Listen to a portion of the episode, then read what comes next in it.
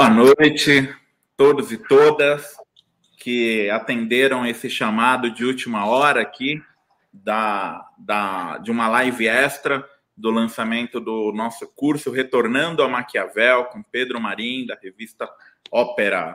A live de hoje com o tema O Recuo de Bolsonaro e as limitações da Frente Ampla.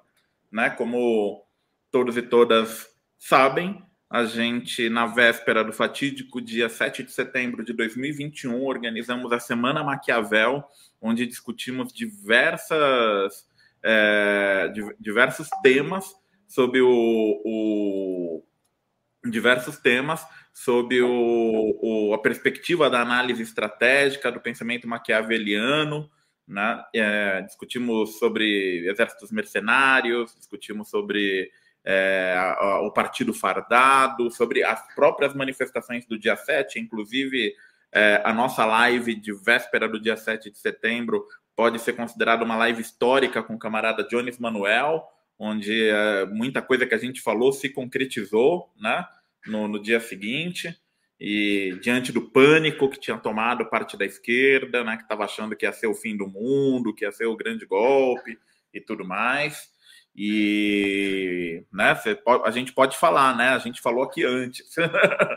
a gente não falou exatamente o que ia acontecer, mas a gente colocou aí algumas questões que se concretizaram aí no, no dia 7. E, e contamos com convidados especiais, né? Natália Urban, do 247, o camarada Jones, camarada Euclides Vasconcelos, né? A Mariana Deus Deu, né? eu mesmo e o próprio professor Pedro Marin e o grande companheiro, camarada, irmão, né, João Carvalho, que cedeu o seu canal durante toda a Semana Maquiavel para a gente reproduzir a nossa, a nossa transmissão, esse conteúdo no canal dele. Né? Então, como sempre aqui, reforçar esse agradecimento, é, reforçar também que é, é uma felicidade quando a gente encontra alguém com uma generosidade igual a do João, né? um grande quadro da Revolução Brasileira e muito generoso, né? Sua generosidade é maior que o seu tamanho, né? um rapaz alto aí, mas é uma grande generosidade e foi muito importante para a gente, né? Então a gente está aqui no penúltimo dia de matrículas do curso Retornando a Maquiavel, curso oferecido por Pedro Marin, da revista Ópera, com suporte técnico, pedagógico da Caixa de Ferramentas e de divulgação, né? A gente que fez aí também essa estratégia de lançamento. É... Agradecer a todos e todas que já se matricularam no curso, estamos chegando a 100 matriculados, né? Esperamos que até o final dessa live a gente ultrapasse esse número de 100 matriculados e vai ter amanhã ainda o último dia para se matricular. Né? Esperamos aí que tenha uma rajada de matrículas, porque é um curso muito importante para o momento que a gente vive. Na verdade, para todos os momentos, mas esse momento que a gente vive, onde as nossas forças populares e de esquerda se encontram confusas, se encontram com problemas de análise da realidade, né? É, tomadas pelo pânico. É, o curso Retornando a Maquiavel ele é uma ferramenta necessária, não só uma ferramenta muito útil, mas uma ferramenta necessária para todos os lutadores e lutadoras que querem fazer uma análise realista, né, da correlação de forças, da disputa política, da disputa social. E, e então, né, reforçar esse pedido, matriculem-se, matriculem-se, porque a partir desse curso também a gente está criando uma comunidade de, de estudiosos do pensamento estratégico, né? do pensamento de inteligência competitiva, né? de inteligência estratégica, baseado no, no, no pensamento do, do Florentino, né? Nicolau Maquiavel. E, enfim, acho que sem mais delongas, né? Ah, vou passar a palavra para o Pedro Marin, o professor do curso, e só reforçando é, amanhã, último dia de matrículas no curso Retornando a Maquiavel. Quem se matricular agora no lançamento do curso, né, que termina amanhã, esse período de matrícula, vai ter acesso a um desconto muito generoso, né? Porque um curso desses, pessoal, é, se a gente for ver aí, comparar com outros lugares, se for numa universidade, então, um curso desses é de mil reais para cima. Né? Se for numa outra plataforma que não é militante, que não tem esse compromisso com a Revolução Brasileira e latino-americana, como nós temos aqui na Caixa, um curso desses não sai por menos de 200 reais. Né? É, o valor mínimo né, para um curso desse se pagar de forma justa seria 150 reais e a gente está oferecendo a matrícula por R$ 89,90 né, até amanhã e muitos bônus, muitos bônus, né? Só com os bônus o, o curso já se paga. Você vai ter 40% de desconto nas compras na editora Baioneta, você vai ter 40% de desconto nas compras da editora Autonomia, 40% de desconto na matrícula de outros cursos da Caixa de Ferramentas, né? um mês de acesso gratuito ao site de filmes MUBI, né, que é um site de filmes aí com uma curadoria especializada, não é aquela porcaria enlatada Netflix, né? E então é uma oportunidade, pessoal, é uma oportunidade, é um investimento aí para autoformação de vocês e também é, uma chave para conhecer pessoas que têm essa preocupação com o realismo político, com as pautas centrais, né, com as pautas que condicionam demais pautas, então, que é, que é estratégia, a gente tem que pensar estratégia sempre. Então, Pedro Maren, muito obrigado por disponibilizar mais uma parte do seu tempo para essa atividade de lançamento. E a palavra é com você agora. Ah, estão perguntando aqui se o Pedro Marim é de algum partido. Não, Pedro Marim não é de um partido específico. Pedro Marim, ele é um militante da Revolução Brasileira, suprapartidário, com todas as organizações que trabalham para a Revolução Brasileira, ele está lá à disposição, sempre é, auxiliando com seu conhecimento. Pedro? Bom, boa noite, Takahashi. Boa noite a todo mundo que está assistindo agora, né? E boa tarde, bom dia, boa madrugada para quem for assistir essa live depois. É, eu vou, já que você é, levou a cabo essa pergunta aí, eu vou falar. Eu realmente não milito em nenhum partido, é, tenho me dedicado aí há quase 10 anos, né, ano que vem há 10 anos, na construção da revista Ópera, é, e em função desse trabalho da revista Ópera, em função de manter realmente é, boas relações e uma e relações baseadas na independência com os outros partidos, é, eu me mantenho e todo o comitê editorial da revista Ópera se mantém não filiado a nenhum partido, né? É, no entanto, eu não não creio na superação da forma partido é, isso tem que ficar muito claro. É, bom, essa semana, na semana anterior ao dia 7, a gente fez a nossa Semana Maquiavel, né?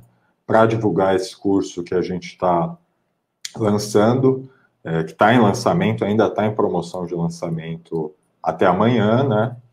É, e a ideia do curso, a ideia da semana também é colocar um pouco questões, como o Takahashi falou, pensar estratégia, pensar um pouco além é, tanto do moralismo barato, seja o moralismo de corte conservador ou não, não é só, não são só os conservadores que às vezes submetem a política a concepções morais, né? É, mas acima de tudo superar um pouco uma lógica que às vezes se diz realista, né? às vezes quer aparentar ser realista, mas é uma lógica de concessão, é uma lógica, talvez a gente possa chamar de um, pragmatismo rebaixado, que é uma lógica que a gente tem visto muito no Brasil ao longo dos anos, infelizmente, e essa lógica não costuma é, nos trazer vitórias, ao contrário, traz derrotas bastante sangrentas para o nosso lado. É, e que a gente tem visto nesses últimos meses de mobilização contra o governo de Jair Bolsonaro e o Partido Fardado, e que a gente, infelizmente, viu no dia 7, né? Então, eu vou encaminhar aí para botar a discussão é, do que eu acho que aconteceu na última semana, para a gente fazer uma leitura aqui de conjuntura aberta, inclusive os companheiros que estiverem assistindo, as companheiras que estiverem assistindo podem mandar perguntas, podem é, mandar comentários, fazer sugestões, esse tipo de coisa. É, lembrando também que em breve, no dia imediatamente após o dia 7, já saiu um texto na ópera, né? É, assinado por mim, e no, nos próximos dias deve sair um outro, porque desde o dia 7 a gente teve aí alguns acontecimentos, né? Como, como eu digo no texto que ainda está ainda tá na, na gaveta, ainda está sendo preparado, né? A gente teve aí uma figura que saiu das profundezas, a gente só não sabe da onde, né? Se foi da Península Balcânica ou se foi da Baía do Porto de Santos, né? Mas saiu das, das profundezas aí para auxiliar o presidente a escrever uma carta. E a gente teve ontem é, o que é um evento relevante, mas ao mesmo tempo é, foi um tanto irrelevante, é, como eu estava achando que seria mesmo, as manifestações puxadas aí é, pela direita, né, pelo MBL, pelo Vem Pra Rua, que a propósito é um nome horrível para a organização, não só pelo nome em si, mas porque a sigla fica VPR, né? E é um assim é, um, é uma brincadeira realmente com a vanguarda popular revolucionária, né? E o que eu começando então essa análise, o que eu acho efetivamente o dia 7 foi uma derrota para o Bolsonaro. Essa derrota, no entanto, não foi imposta por, no, por nós. Foi uma derrota. O Bolsonaro tentou demonstrar força e, efetivamente, não foi isso que ele demonstrou. Algum, algumas pessoas falam: ah, mas ele conseguiu mobilizar uma quantidade considerável de apoiadores, conseguiu é, avançar ali na esplanada dos ministérios, etc. E tudo isso é verdade. Mas o fato é que o presidente demonstrou que ele precisou de 40 dias de mobilização, dinheiro vindo do agronegócio e de empresários vários, né?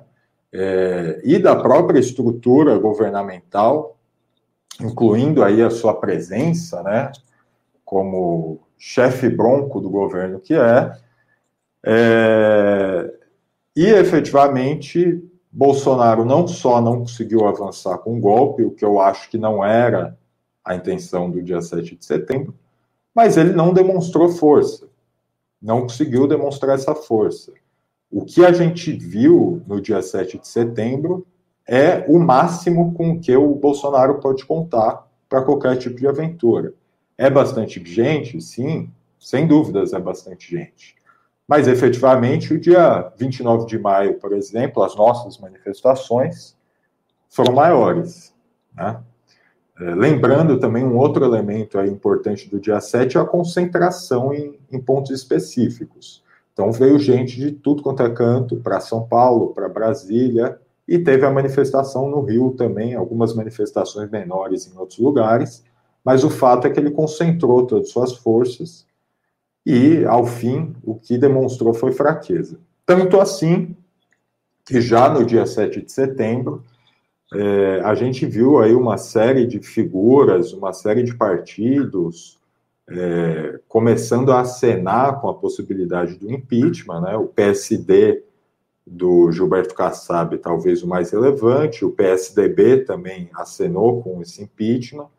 É, e começou-se a discutir essa possibilidade. O primeiro efeito, então, dessa demonstração de força que acabou se tornando uma demonstração de fraqueza foi justamente que não só alguns setores desembarcaram ou deram um passo à frente na seara institucional aí contra o Bolsonaro, como também os seus aliados. O Bolsonaro conseguiu elevar o custo da própria defesa. Né? Então, seus aliados, eh, o Centrão, o Partido Fardado, com certeza agora devem estar cobrando um pouco mais pelos serviços prestados, né? No entanto, o que ficou do dia 7, enquanto tudo isso ainda estava se desenrolando, enquanto esses partidos estavam dando suas declarações, enquanto o Kassab falava em impeachment, etc., é, a gente viu também que ficou ali um resquício, um, uma mobilização de ditos caminhoneiros, né, é, que efetivamente travaram algumas estradas, apedrejaram ali os próprios companheiros de trabalho, né, atacaram caminhões, etc. E se gerou uma situação um tanto quanto, para dizer a verdade, inclusive, para ser absolutamente sincero, no dia 7, é, ao final da noite, e no dia 8, eu estava observando isso com muita atenção, porque efetivamente, apesar de pequeno, esse tipo de coisa, se o Bolsonaro tivesse a, a coragem de apostar nisso, poderia é, ser aí um novo avanço dele, né? Depois de uma derrota espetacular, um novo avanço. Mas não foi isso que a gente viu. É, a burguesia certamente jogou um peso nessa desmobilização do Bolsonaro, que enviou um, uma coisa um tanto cômica, né? Eu que gosto de realismo mágico, da tradição aí do Gabriel Garcia Marques, do Rodolfo Walsh, é, observo sempre muito atento, né? Tem também aquele escritor peruano bom, não lembro o nome dele, do Bom Dia para os Mortos, né? É, olhei com muito interesse, né? Porque realmente tem coisas que a realidade, só a realidade efetivamente produz, né? A grande lição aí do Garcia Marques, né? Porque o Bolsonaro enviou um áudio pedindo para os seus é, apoiadores se desmobilizarem, liberarem a estrada, as estradas, né? É, e aí segundo os relatos midiáticos, né, uma parte achava que tinha ali uma mensagem cifrada, uma mensagem criptografada do presidente, e uma outra parte achou que era uma imitação do Marcelo Adnet. Né? Seja como for, o fato é que isso foi muito mal visto aí por alguns, alguns setores da burguesia, que efetivamente olharam aquela, primeiro os setores que tinham ali interesses imediatos, né? Então quem estava dependendo é, tanto de, da carga passar, da carga chegar, etc., pressionou. A gente viu aí declarações de uma série de organizações empresariais, né, dos sindicatos patronais, é, na, na Folha, por exemplo, falando contra essa mobilização, é, com uma postura muito, muito receosa em relação a essa mobilização, e o Bolsonaro efetivamente deu um passo atrás aí também pediu para esse pessoal se, mobilizar, se desmobilizar, né? E aí a gente viu um fenômeno interessante que foi justamente essa, eu diria assim, né, um, um, um ex-presidente saindo do seu sarcófago, né, para ajudar um, um presidente, que foi o dia 9, quando o Temer é, foi levado até Brasília, aparentemente no avião presidencial, inclusive, né, para levar ali uma carta, levar ali um documento que o Bolsonaro assinaria, sinalizando aí que é, nada do que aconteceu queria mesmo fazer, na verdade foi o calor do momento, né? Eu tomei uma água lá e fiquei meio, meio estranho e tudo isso é, elogiando ali o ministro Alexandre de Moraes, do STF. Desculpa. E a voz começa a falhar, né? E, efetivamente, essa carta foi um passo atrás.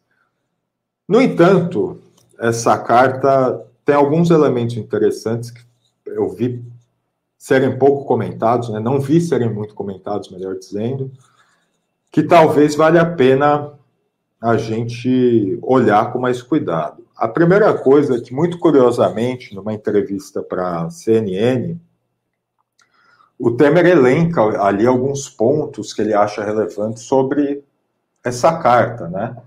É, e a primeira coisa que o Temer diz, o que é mais importante, segundo ele, né, primeiro de tudo, é que ele vê muito claramente ali na, na, na, carta a intenção de contar o tempo a partir dali, né? Então, esquecer essas coisas do passado longínquo do 7 de setembro no 9 de setembro, né?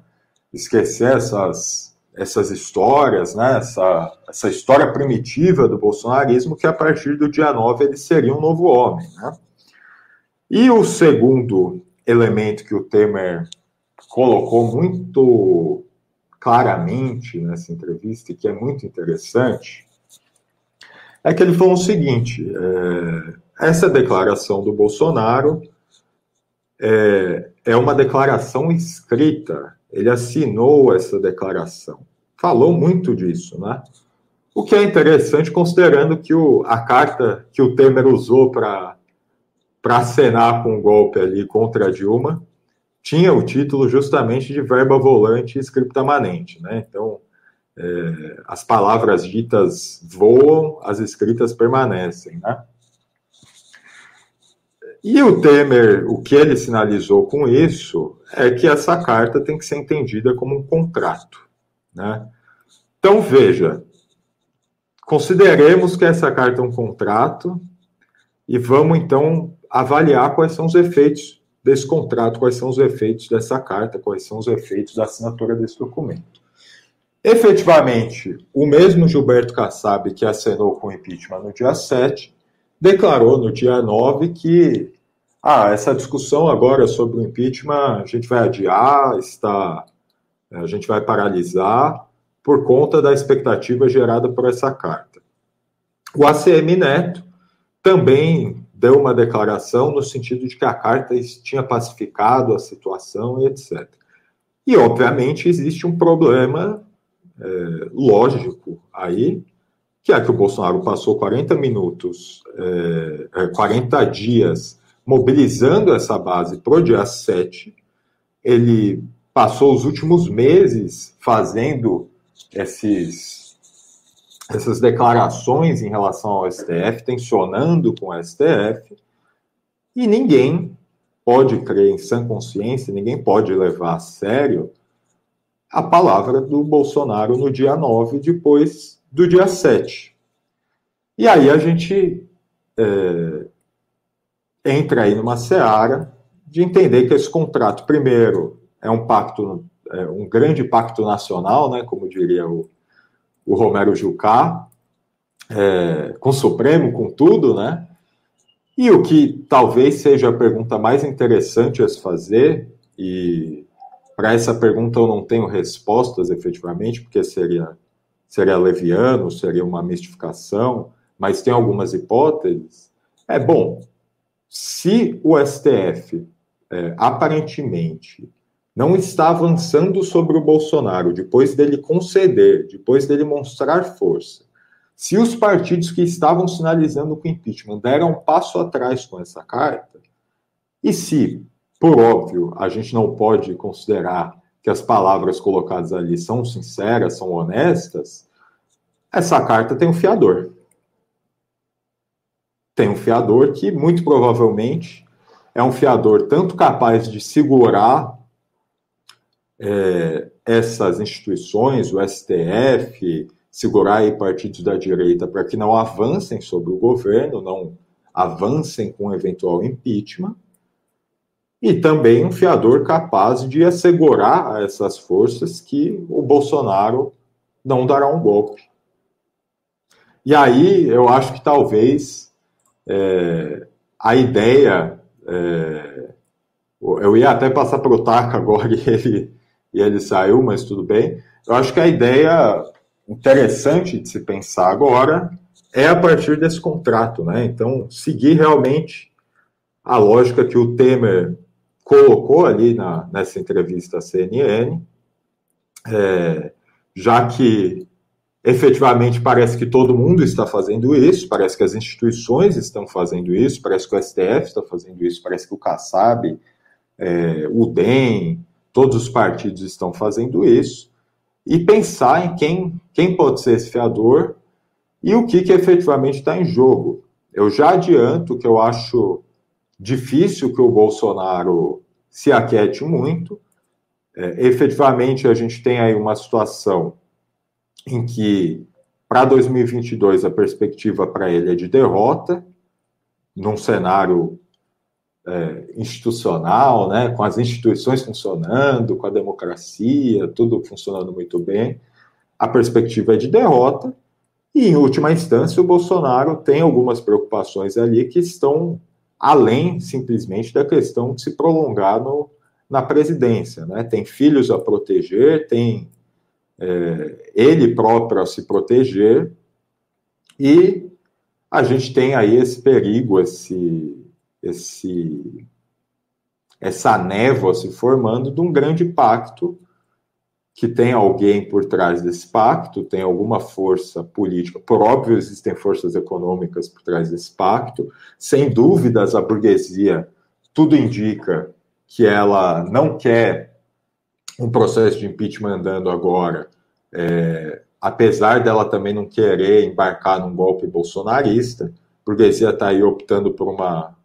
É, é aquela coisa, né? Estão vendendo a, a instabilidade de hoje para ter a instabilidade amanhã, pensando né, nessa lógica um tanto restrita, inclusive.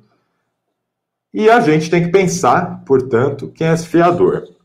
É, além dessa questão, existe uma outra questão, que é que, bom, se a gente está vendo um pacto se formar efetivamente, tudo indica que o que a gente viu no dia 9 foi um pacto aceito por todo mundo, aceito pelo Bolsonaro, que concedeu, e também aceito pelo STF, por essas forças de direita, etc., que também concederam, o que é uma situação muito estranha, porque tanto Bolsonaro quanto eles concederam, né, então deve ter vindo uma terceira força. É, o que, se esse, primeiro, se esse pacto nos interessa, e segundo, se ele nos interessa, então qual que é a questão, qual que é a, o, o horizonte estratégico que a gente tem que ter aí pela frente. Além dessa carta, que eu até me estendi muito nisso, né?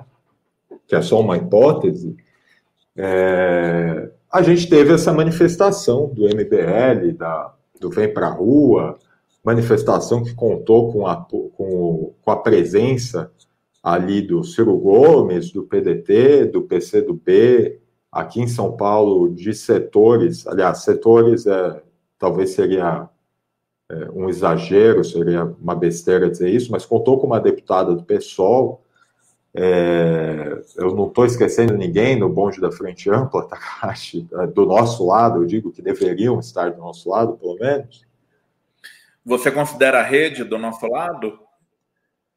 É, se eu for considerar o, o pedetismo hoje como do nosso lado, não faz muito diferente de considerar a rede, né? Mas é, efetivamente a gente está vendo que esse pessoal do dia 12 a gente não pode considerar muito do nosso lado mesmo, né? O que a gente viu no dia 12 é que essas forças, primeiro, não tem, não tem uma base social considerável, é, não tem uma base popular, e isso nunca tiveram, eu acho que nem em 2016 tiveram efetivamente, e perderam muita base desde 2016, desde que moveram o impeachment, desde que se sentaram com com o senhor presidente da Câmara, o Eduardo Cunha, né, aquele um homem muito bom, né, um homem muito honesto, desde que deram sustentação ao governo Temer, desde que apoiaram Bolsonaro, esse pessoal perdeu muita força, né? Inclusive porque eu imagino que uma boa parte da base social deles, como aconteceu com o PSDB, tenha ido pro é, pro bolsonarismo, tenha ido aí apoiar a candidatura do Bolsonaro, né? Então, assim, é, a gente tem uma situação muito curiosa, muito engraçada, em que a gente viu no dia 7, um dia que a gente tinha Veja, a gente tem uma tradição aí de três décadas, já quase, né? Três décadas de fazer as manifestações no dia 7 de setembro. A esquerda sempre faz manifestações no dia 7 de setembro, o grito dos excluídos, né? E a gente tinha mais um grito dos excluídos marcado para esse ano, um ano em que existia esse tensionamento com o que se anunciava, ao menos, como um golpe, como uma tentativa de golpe de Estado e etc. Né? E o que a gente viu no 7 de setembro é que não se jogou peso nas manifestações.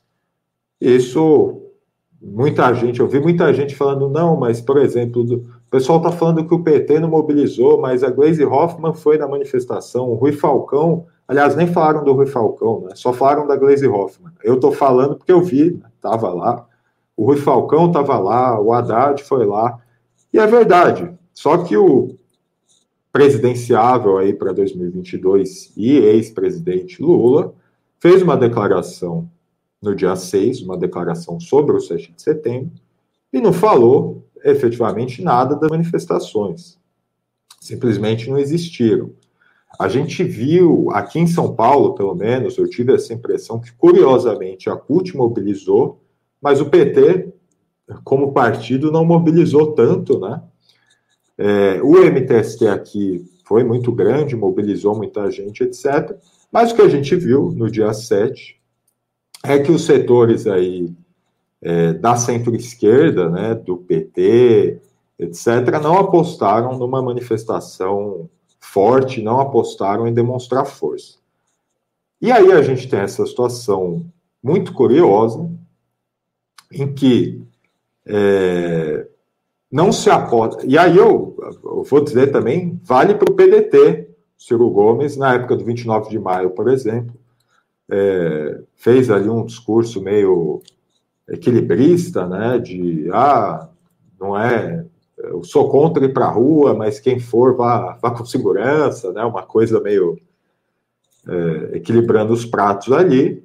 Efetivamente, o PDT, o PT, o PCdoB, é, da rede eu não posso falar, o pessoal, alguns setores do pessoal têm mobilizado, alguns outros não, mas o fato é que a gente vê aí uma tendência muito grande de tentar segurar as manifestações de rua, não só não participar delas, como foi a posição do 29 de maio de boa parte desses atores, como de segurar, de tomar a frente e segurar, tentar é, brincar com o tempo, né, controlar o tempo, pensando aí talvez em 2022 e para ser sincero, para ser plenamente honesto, talvez até calculando aí em função do perigo que seria é, um governo Mourão.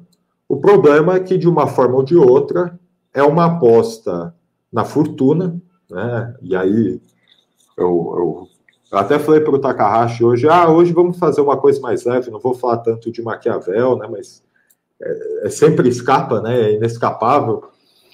É, é apostar na fortuna, e não apostar nas forças próprias, enquanto o inimigo aposta nas forças próprias, e enquanto o que a gente tem aí de, de histórico recente é uma institucionalidade que é muito mambembe para certas coisas, né? Então é uma institucionalidade que, por exemplo, demora aí alguns anos é, para descobrir que o Moro não poderia ter sido juiz de uma série de casos dos quais ele não poderia ter sido juiz, né? É, é uma institucionalidade, por exemplo, é, que colocou o Lula preso, manteve o Lula preso, ali na boca das eleições de 2018, né? Que bloqueou propagandas do então candidato Fernando Haddad, etc. Então, é uma coisa um tanto. É um perigo muito grande querer controlar o tempo numa situação dessas e querer contar com a fortuna, né? Ao invés da virtude, ao invés da força própria, ao invés da independência, numa situação dela, dessas.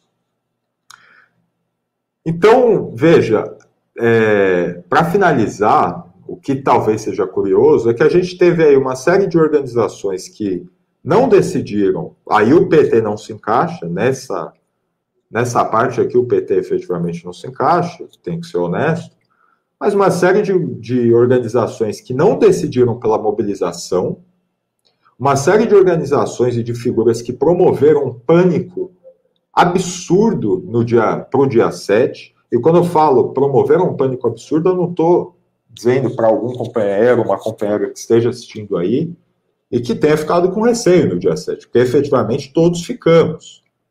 É bom, inclusive, ter receio, né? É, o medo é uma régua que separa muitas coisas, né?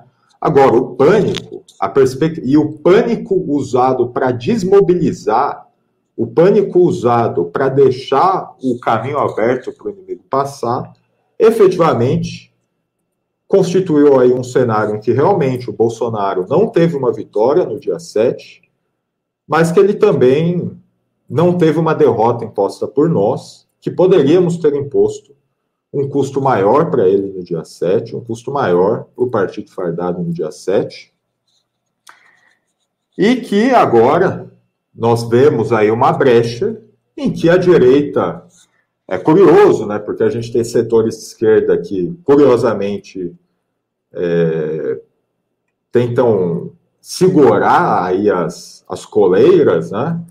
Das manifestações, das ruas, da perspectiva de construir uma greve geral que, como a gente viu com os caminhoneiros, efetivamente coloca o coloca medo na burguesia, né? Coloca pressão na burguesia.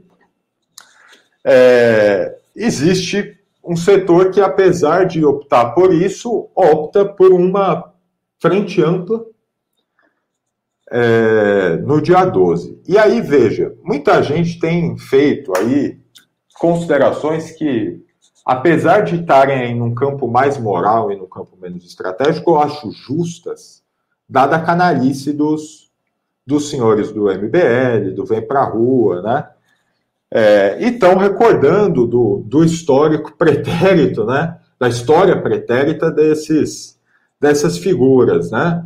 Então, apoiaram o impeachment, apoiaram o lava-jatismo, apoiaram o Bolsonaro, estiveram com Eduardo Cunha, apoiaram o governo Temer e deram sustentação ao governo Temer, que, aliás, foi o governo aonde começou esse fenômeno é, dos gabinetes militares, né, com o senhor Etchegoyen, por exemplo, mas também com o senhor Joaquim Silvio Luna, que hoje é presidente da Petrobras, mas que foi ministro da Defesa do Temer, e esses senhores agora se colocam aí contra Bolsonaro. No entanto, eu não quero ir para esse lado moral, eu não quero ir tanto para esse lado político, esse lado que é útil na, na propaganda, mas eu quero ir para uma lógica puramente estratégica. Então vamos considerar just, só a estratégia. Efetivamente, o dia 12 não tinha gente na rua não tinha gente na rua. Se a gente comparar com o dia 29, se a gente comparar com o dia 7, se a gente comparar com qualquer mobilização, se a gente comparar com as mobilizações que o movimento negro fez é, antes do 29 de maio, né, ali é, abrindo a porteira justamente para que se começasse de novo a retomar as manifestações, se a gente considerar até as manifestações das torcidas antifascistas já eu estou até perdido. Faz um ano isso, faz dois anos isso. É, faz um ano, né? Que tinha pandemia ainda. É, já tinha pandemia, melhor dizendo. É... Isso que eu ia perguntar, né? A pandemia acabou. é, pois é, pois é. é. Se a gente considerar até essas manifestações, essas manifestações do dia 12 foram menores. Então, assim, ok, existem setores que defendem a frente ampla. Por que, que eles defendem a frente ampla? É para se fortificar? Porque efetivamente esse pessoal não tem massa para mobilizar. O MBL não levou gente para a rua, vem para a rua, não levou gente para a rua. Aí pode se apontar, não, mas eles têm ali representantes eleitos, tem ali um pessoal da direita que tem é, deputados, que tem senadores, é necessário fazer essa frente ampla. Veja, é, primeira coisa é se, esse, se essas figuras, se esses, representantes querem ser consequentes com, com uma postura de enfrentamento ao governo Bolsonaro, o que eles têm que fazer, eles sabem. Né? Já deviam ter feito, se essa fosse a intenção. É barrar a reforma de Paulo Guedes, é efetivamente barrar qualquer coisa de passar na Câmara, de passar no Senado. Não vão fazer isso. Segunda coisa, é, se a gente vai ter que ir para as ruas com o MBL, com Vem para a Rua, com o PSDB, com o PSD, com o DEM, com sei lá mais quem, né? Até rimou, é, para que eles tomem como deputados, como congressistas, como senadores, uma postura de enfrentamento ali dentro da Câmara ou dentro do Senado, efetivamente me parece uma coisa bem sem lógica, né? Eles têm a independência dos seus cargos e eles que usem seus cargos como acharem convenientes. E deixo aí a sugestão, então, para eles, né? Se quiserem efetivamente fazer um enfrentamento ao Bolsonaro, barrem as votações, impeçam as votações das reformas do Guedes. Como, inclusive, existem sinalizações de que ocorrerá, veremos, né? Porque agora a gente tem essa, esse contrato aí do, do das figuras sinistras, né? Da figura sinistra conhecida e vampiresca e talvez de outras figuras vampirescas, né? Mas é, é muito simples. Agora, esse povo não tem, não tem base. Não faz sentido que a gente se mobilize a reboque dessas manifestações, manifestações cujo conteúdo, cuja proposta política é nem Lula e nem Bolsonaro. E veja, é, eu também sou nem Lula e nem Bolsonaro em última instância.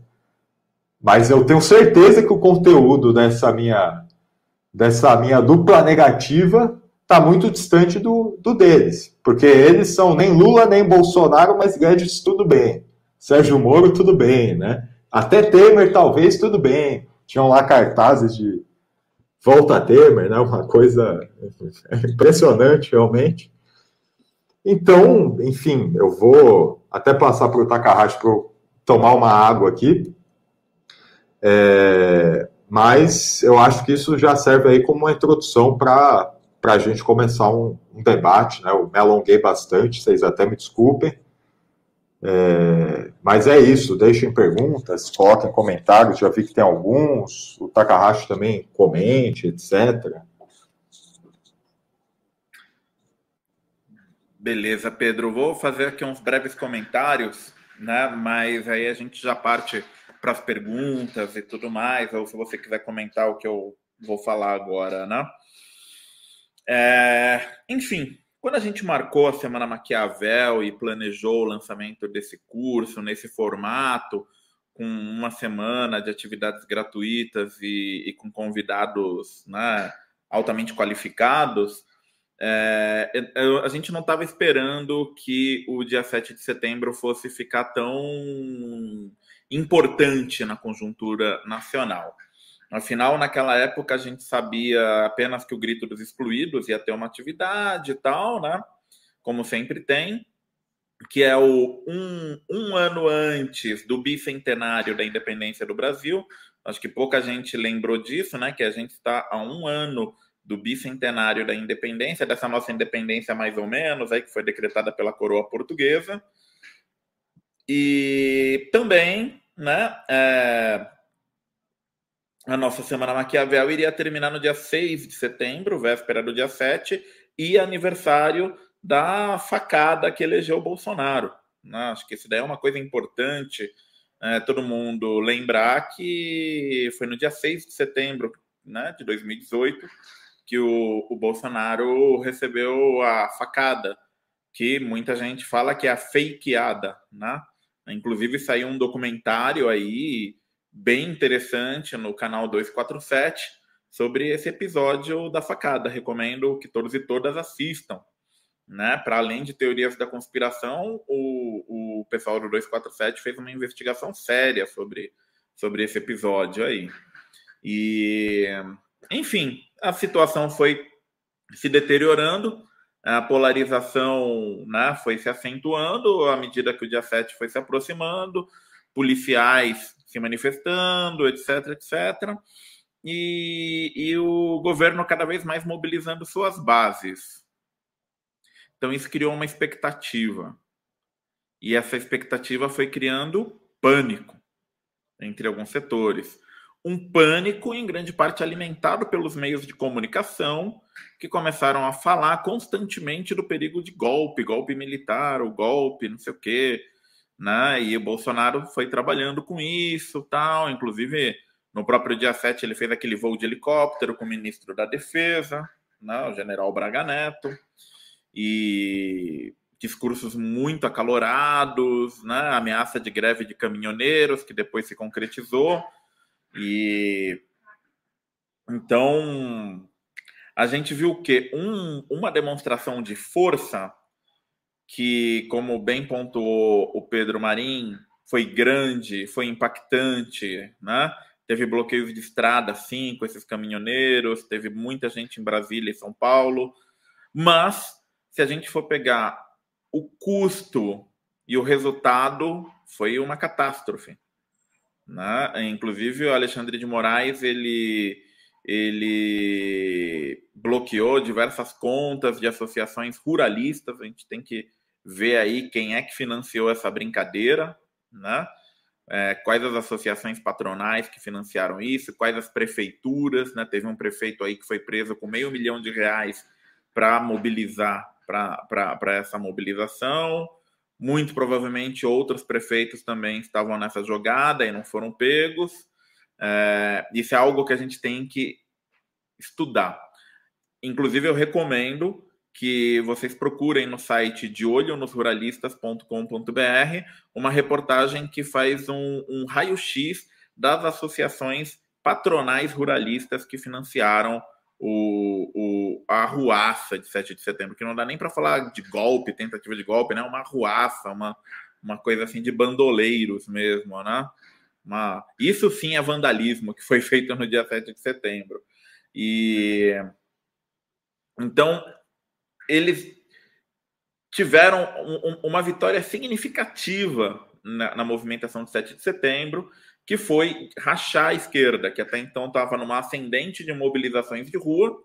Né? Quem aqui está saindo nas mobilizações de rua sabe que a gente estava numa ascendente, mandando muita gente na rua, em média meio milhão, 600 mil pessoas no Brasil inteiro por dia de mobilização, com muito menos recursos que o bolsonarismo utilizou para fazer a sua mobilização, né? e um resultado maior. E, e, e, então esse, esse terror que foi colocado na véspera do dia 7 serviu para rachar a, a, as nossas forças entre quem defendia manter a mobilização no dia 7 e quem estava receoso ou com medo mesmo, nem em pânico, de sair no dia 7 achando que hordas bolsonaristas iriam caçar a gente na rua junto com a polícia. Né? Um cenário assim meio surreal que estava se pintando e, e, e, quem conseguia analisar a situação friamente via que muito disso era o quê?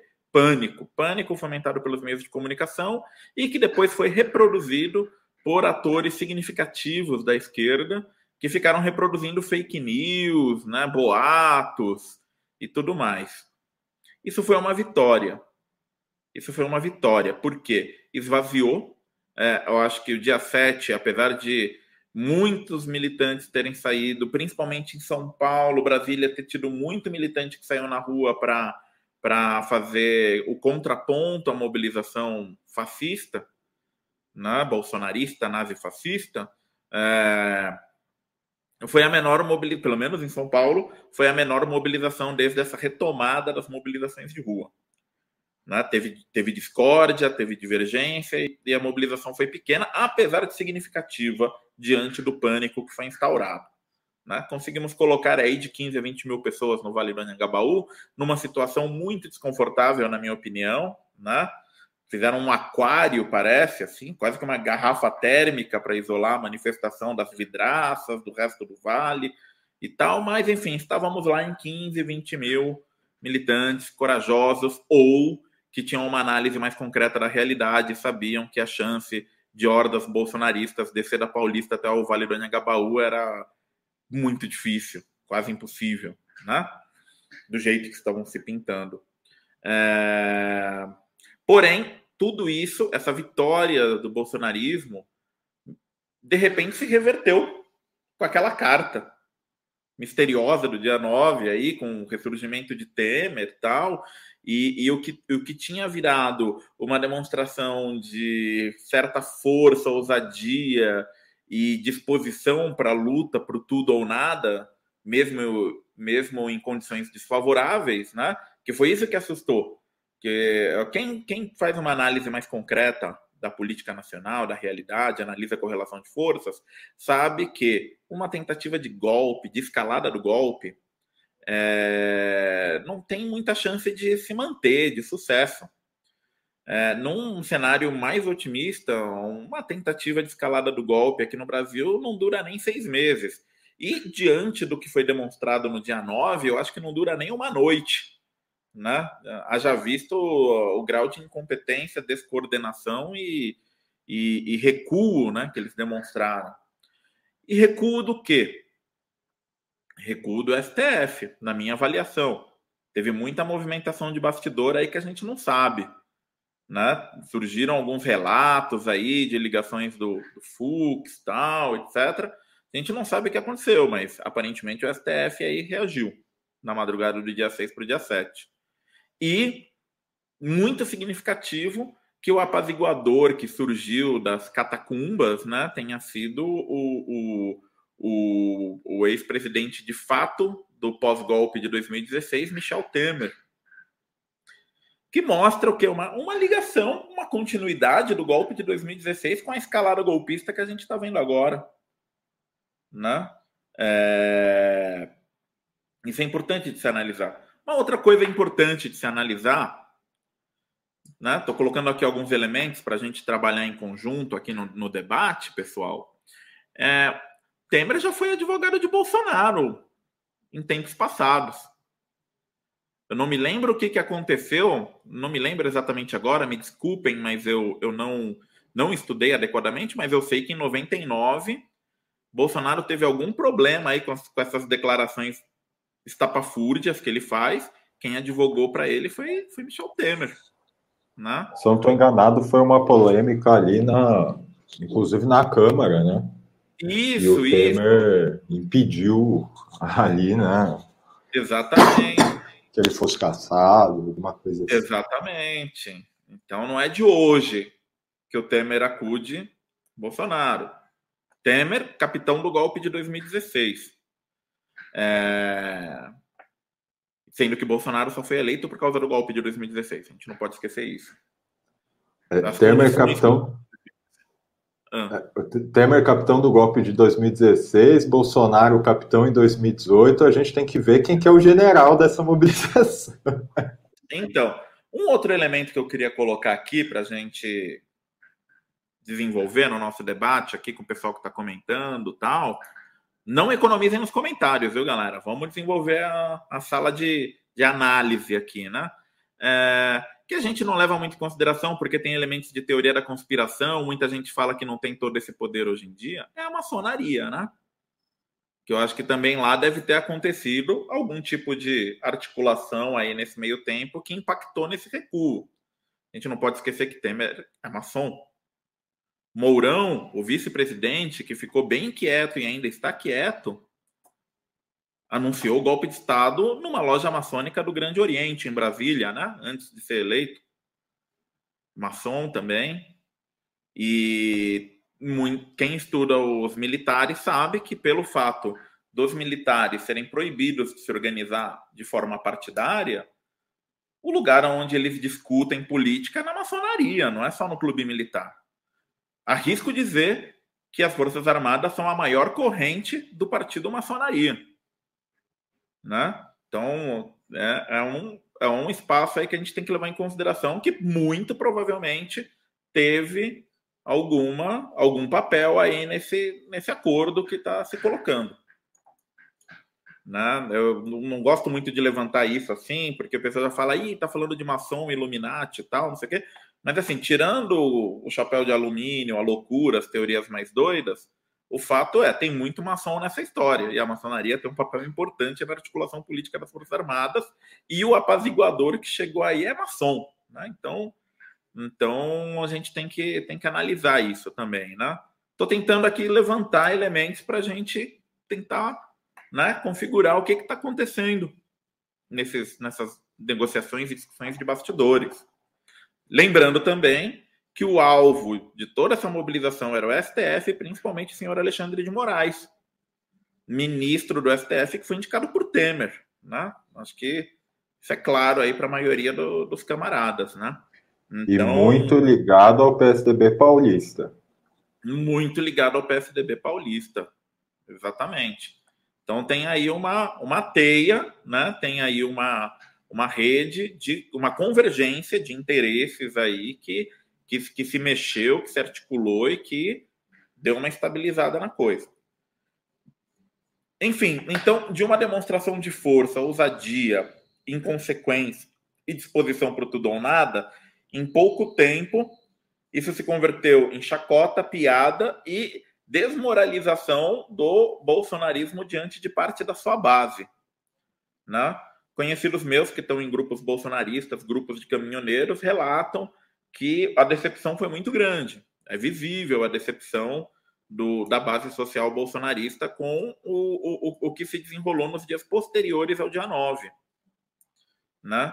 E isso daí indica o quê? Indica que Bolsonaro acabou? Que agora Bolsonaro virou um, um, um, uma espécie de servo sob controle do Temer? Eu acho que não.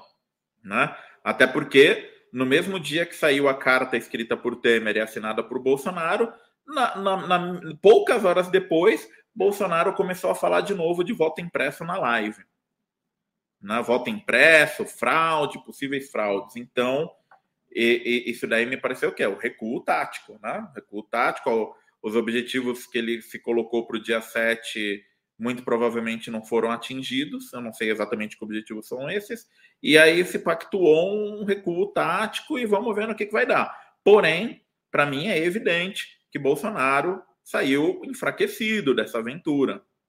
Saiu enfraquecido. Ele não saiu fortalecido. Ele, sa ele saiu enfraquecido. Né? É, agora, quem se fortalece com a fraqueza de Bolsonaro, não sei. Isso posto, gente, vinha a necessidade de ter uma resposta nas ruas ao que foi o dia 7. Por mais que tenha tido toda essa reviravolta, ter gerado muita piada, muito meme, o dia 7 foi a maior ameaça golpista desde o golpe de 64. Concreta, né? Com ameaça de sublevação de polícias, um monte de coisa. Governadores tendo que agir para desestimular a participação das polícias. Teve muito governador aí que meteu hora extra na polícia para os caras não poder faltar no serviço e ir na manifestação. Isso foi, foi, foi colocado. Teve oficiais da Polícia Militar, como aqui em São Paulo, que foram afastados. Né? Então, houve também uma mobilização de, de muitos governadores para impedir que a polícia agisse de forma livre. Né? Isso daí coloca um ponto, um parênteses que eu queria ressaltar, que essa tentativa, essa aventura do dia 7, ela foi segurada. Quem se colocou contra ela não foi a esquerda. A esquerda se colocou contra ela, mas não com força. Quem se colocou contra ela com força foram outros atores do consórcio golpista de 2016, que se colocaram para segurar o, o bolsonarismo. Governadores, STF, que maçonaria, não sei, né? E o bolsonarismo teve apoio de associações ruralistas muito importantes. Essas associações ruralistas que apoiaram o dia 7 e que tem que ser investigado, tá? Não não são qualquer coisa, é a AproSoja. A AproSoja é responsável por boa parte do PIB do país. A AproSoja mantém boa parte da estrutura da Frente Parlamentar de Agropecuária, que é a maior bancada do Congresso Nacional, tá? A Frente Parlamentar de Agropecuária ela tem um tamanho razoável, e aí quando você pega a bancada ruralista, que é outra coisa, é mais da metade do Congresso Nacional. Então, os patrocinadores de mais da metade do Congresso Nacional bancaram essa, essa aventura aí do dia 7. E isso tem que ser investigado. Né? As autoridades competentes aí tem que falar quem que botou dinheiro nessa aventura aí. E, e então, então a gente viu esse cenário e a resposta das ruas, né? Ficou aquela coisa encalacrada, porque já tinha a manifestação do dia 12, que a centro-direita, através do MBL, vem para a rua, estavam convocando, e começou uma pressão para que a esquerda entrasse né? nessa, nessa resposta desesperada e tal. Não, teve o golpe, a gente tem que fazer alguma coisa, etc. Enfim, eu vou falar do que ocorreu e não do que eu gostaria que ocorresse. Né? No final, houve toda uma disputa, vai, não vai, vai, não vai. Isso daí ficou mais importante, inclusive, do que discutir a condenação a, a, a, ao experimento golpista, de escalada do golpe. E, no final, eu achei bem interessante o resultado. Porque a grossa da esquerda não foi. A esquerda que está botando gente na rua contra o Bolsonaro não foi. Então deu para a gente medir a força, capacidade de mobilização da centro-direita e desses, desses grupos, né? que, que, que inclusive o MBL é um grupo investigado né, por diversos crimes aí, o, o seu coordenador aí tem responde diversos processos, né? Então, então deu para a gente medir qual é a força desses caras. E a força desses caras é praticamente nula, porque eles estavam há dois meses mobilizando para esse dia 12, todo dia fazendo, encheram a São Paulo de adesivo, pá, pá, pá, pá, ficavam aí andando no que eles chamavam de arrastão, né? É, fazer, chamando as pessoas para o ato tal. Chegou no dia 12, os caras, os caras mal e mal tinham quase a mesma quantidade de pessoas que a gente juntou no Vale do Anhangabaú em condições terríveis. Né? Então, eles, dois meses da centro-direita mobilizando, pelo menos aqui em São Paulo, criou uma mobilização menor do que a nossa pior mobilização desse último período. Tá? Então, serviu para a gente ver o quê? Que a centro-direita não tem força de rua. A centro-direita não tem força de rua. Muita gente que, que apostou entrar na mobilização do dia 12 falou: não, a gente tem que ir lá disputar a base, a gente tem que ir lá, porque eles vão botar muita gente, a gente não pode ficar de fora. Não botaram muita gente, não botaram muita gente em grande parte porque quando eles botavam muita gente, é, é o pessoal que está na base social do Bolsonaro ou que hoje em dia está trancado em casa morrendo de vergonha e não sai mais na rua, né? Então a base social que essa galera mobiliza não é significativa, não.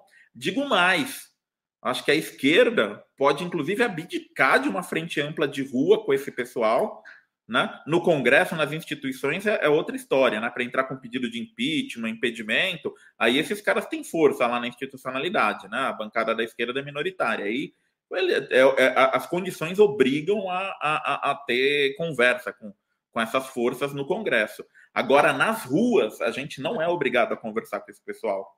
A gente não precisa fazer mobilização junto com esses grupos. Né? Por quê? Porque a, a, as ruas elas vão ser a única vantagem comparativa que as forças populares vão ter no pós-Bolsonaro. A única força, a única vantagem comparativa que a gente vai ter no pós-Bolsonaro é nossa capacidade de mobilização nas ruas. Porque aí no pós-Bolsonaro a gente tem nossa capacidade de mobilização para derrubar teto de gastos, para reverter privatizações, para impor um programa popular para as candidaturas de esquerda e centro-esquerda, né? É, e também essa força vai se construir na luta contra o governo Bolsonaro. Né? A gente fazendo frente ampla com esses caras, com a centro-direita, MBL, vem para a rua tal, além de estar reabilitando esses caras, a gente vai diluir essa nossa vantagem comparativa. E aí, aí a mídia vai construir o quê? Que a, que a mobilização está cheia por causa do MBL, que, é o que, que é o que a mídia iria fazer no dia 12 se a esquerda tivesse mobilizado para o dia 12. Se a esquerda tivesse enchido a Avenida Paulista no dia 12, a gente ia estar tá fazendo um trabalho para o MBL e para o Vem para Rua. E não tenham dúvidas de que a mídia burguesa iria editar as imagens, recortar e falar que o MBL e o Vem para Rua tiveram quase que o mesmo peso que a esquerda para botar a gente na rua. Eles iam anabolizar essas organizações. Então, foi muito importante, apesar da gente não ter dado uma resposta imediata à tentativa golpista de 7 de setembro, foi muito importante a gente não ter engrossado o ato do MBL vem para a rua, tá? Para não sermos usados de forma distorcida pela mídia como força, né? Ah, é a força do MBL, o MBL botou 100 mil pessoas na rua. Não, a gente viu que eles não botam nem 20 mil. A gente viu que eles, em dois meses, gastando dinheiro, mobilizando, eles não botam nem 20 mil, tá? 20 mil é o que a gente coloca chamando de um dia para o outro, uma mobilização. Né? Então, Então, foi importante. Então, a, a, a, a, independência, a autonomia, eu acho que a autonomia, o que a gente tem que exigir dos nossos dirigentes é que não tenha aliança com MBL vem para a rua nas ruas. Na mobilização de rua, a gente não pode ter é, aliança com esses caras. Eles que façam a mobilização deles lá com 10, 15 mil gato pingado e a gente faça as nossas mobilizações com 100, 200, meio milhão de pessoas. Né? É, é, é para mim está muito claro isso. Assim, se a, a, gente abrir frente ampla de rua com, esses, com essas forças, a gente vai estar tá dando sobrevida a eles e arranjando problema para a gente no pós-Bolsonaro. Né? É, eu estou me prolongando aqui, eu acho que já vou a, a passar a palavra, mas só queria também deixar um, um, um, uma outra ponderação, né? Que é a, a questão da, da, da, das tensões que tem dentro do nosso bloco. Né? Dentro do bloco da esquerda há uma tensão estratégica de desgastar Bolsonaro ou lutar pelo impeachment agora. Né? E lutar pelo impeachment através da mobilização implicaria no quê? Implicaria num ascenso de mobilização, né? Incluir greve, greve geral, alguns setores já estão chamando greve geral e tudo mais. E, e outros setores acham que não precisa. Então, por quê? Porque preferem Bolsonaro como adversário nas eleições de 2022. Então a gente tem que equacionar isso muito bem. O Pedro estava falando que esse pacto que foi conseguido no dia 9, dia 8 para o dia 9, é... implica aparentemente que a direita, a centro-direita não vê muita necessidade também de tirar Bolsonaro agora através de um processo de impeachment. É, eu não sei, né? Porque para a terceira via surgir, que é, o, que é o que eles querem, né? É, o Bolsonaro, o presidente, atrapalha muito, né? E praticamente inviabiliza o surgimento dessa terceira via de centro-direita. Então, então, acho que a gente tem que saber manusear isso, é como conduzir esse processo de impeachment, né? É, de interrupção desse mandato o mais rápido possível, porque ele é prejudicial para o país. É, eu não consigo imaginar o Brasil conduzindo eleições em 2022 tranquilamente com Bolsonaro presidente. Não consigo imaginar esse cara como presidente e o país é, é, é tendo eleições, vamos dizer assim, não digo normais, né? Porque é impossível algo normal depois de todos esses anos de terror, mas eleições justas, eleições onde as forças populares podem ter alguma vantagem. Né? Então a gente tem que entender melhor essa questão da mobilização popular, como a gente se organiza, como a gente arrasta as forças majoritárias de esquerda para um ascenso de organização e mobilização é, popular. O, uma, uma, uma, uma, um outro elemento aqui que a gente tem que levar em consideração também nesse, nesse cenário todo é, a, é o papel né, geopolítico, né, quem que está atuando aí de forças externas em todo esse cenário. Né? Não podemos esquecer que, é, que o, a escalada do discurso golpista veio depois da visita do diretor da CIA ao Brasil. É, você pode comparar. Antes da visita do diretor da CIA, estava num, num, num, nível de discurso golpista. Depois da visita do diretor da CIA, esse deu uma escalada, né? Parece assim que se sentiram à vontade de ficar anunciando golpe de Estado e, e pagar de, de inconsequentes. Então, isso daí também é um, é um outro elemento que a gente tem que prestar atenção, né? Qual, qual o interesse e qual o tipo de ação que o imperialismo norte-americano está tá condicionando aqui na, na nossa conjuntura que é, é difícil de ver, difícil de avaliar, mas a gente tem que avaliar. E por último, camaradas, é, eu queria só compartilhar que para mim, do mesmo jeito que eu tenho certeza que amanhã de manhã o sol vai nascer, para mim está muito claro que o Bolsonaro vai ser o grande bode expiatório aí desses anos de crise. Eu acho quase impossível que Bolsonaro, ou pelo menos os seus filhos, não terminem na cadeia em Bangu 8, em algum lugar aí. Eu acho quase impossível. Nesse processo de repactuação por cima, com o Supremo, com tudo, de novo, né, alguém vai ter que pagar o pato. E me parece que está caminhando que vai sobrar aí para a família Bolsonaro. Isso quer dizer que Bolsonaro não é mais ameaça, é favas contadas? Não, porque ele é inconsequente, né?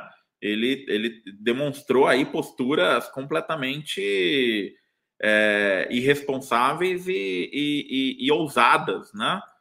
Então ele tem uma ameaça, tem uma ameaça, ele é um perigo, pessoas podem se machucar, morrer, pode ter crise braba por aí, instabilidade institucional num nível que a gente não vê há décadas. É, mas eu acho que mesmo assim, dificilmente esses caras vão escapar da cadeia. Né? Então a gente tem que se preocupar em garantir a saída do Bolsonaro o mais rápido possível, para a gente conseguir se reorganizar através da luta as forças populares e com essa, com essa saída do Bolsonaro o mais rápido possível, a gente começar a pautar o que, que a gente quer do pós-bolsonarismo. Porque o que está se colocando aí é o quê? Que o pós-bolsonarismo vai ser o programa do Guedes, sem Bolsonaro. Né? Então é isso. É... Esses são os comentários que eu tinha para fazer, Marim. Desculpa ter me prolongado aqui, mas eu tinha bastante coisa para falar. E muita gente aqui falando, ó, muita gente aqui colocou comentários. Imagina, Taka, foi ótima sua sua exposição, seus comentários, tal. É, eu acho que a gente pode partir para, é, pelo menos orientar a discussão por algumas perguntas, né? Teve uma que eu acho que foi Leonardo Camargo que fez sobre ele falou: ah, o, partido fardado, pelo jeito, nunca esteve tão confortável diante de tudo. Afinal, todas as peças no tabuleiro, no, é, do tabuleiro, no fim de suas disputas, ainda tem que pedir bênção aos fardados. Então, isso aí para mim. Porque a gente viveu uma situação muito curiosa, né? Em que. É, veja, em 2016, não era comum a gente ouvir falar de militares, em 2017, em 2018, não era muito comum é, a gente ouvir falar de militares, e quando a gente falava de militares, né, na revista Ópera e tudo mais, é, às vezes a gente era tirado de louco, né, de, imagina, os militares, o negócio é lava-jato, é, os militares não estão interessados nisso mais, estão interessados em dinheiro, estão interessados em não sei o quê, etc. E agora a gente vê numa situação em que não dá mais para ignorar os militares, a gente vê uma situação muito curiosa, que é que a imprensa passou aí semanas falando abertamente em golpismo, falando claramente em golpismo, em discursos golpistas, a Rede Globo chegando a falar golpista, efetivamente, para descrever o Bolsonaro, e a gente não tem.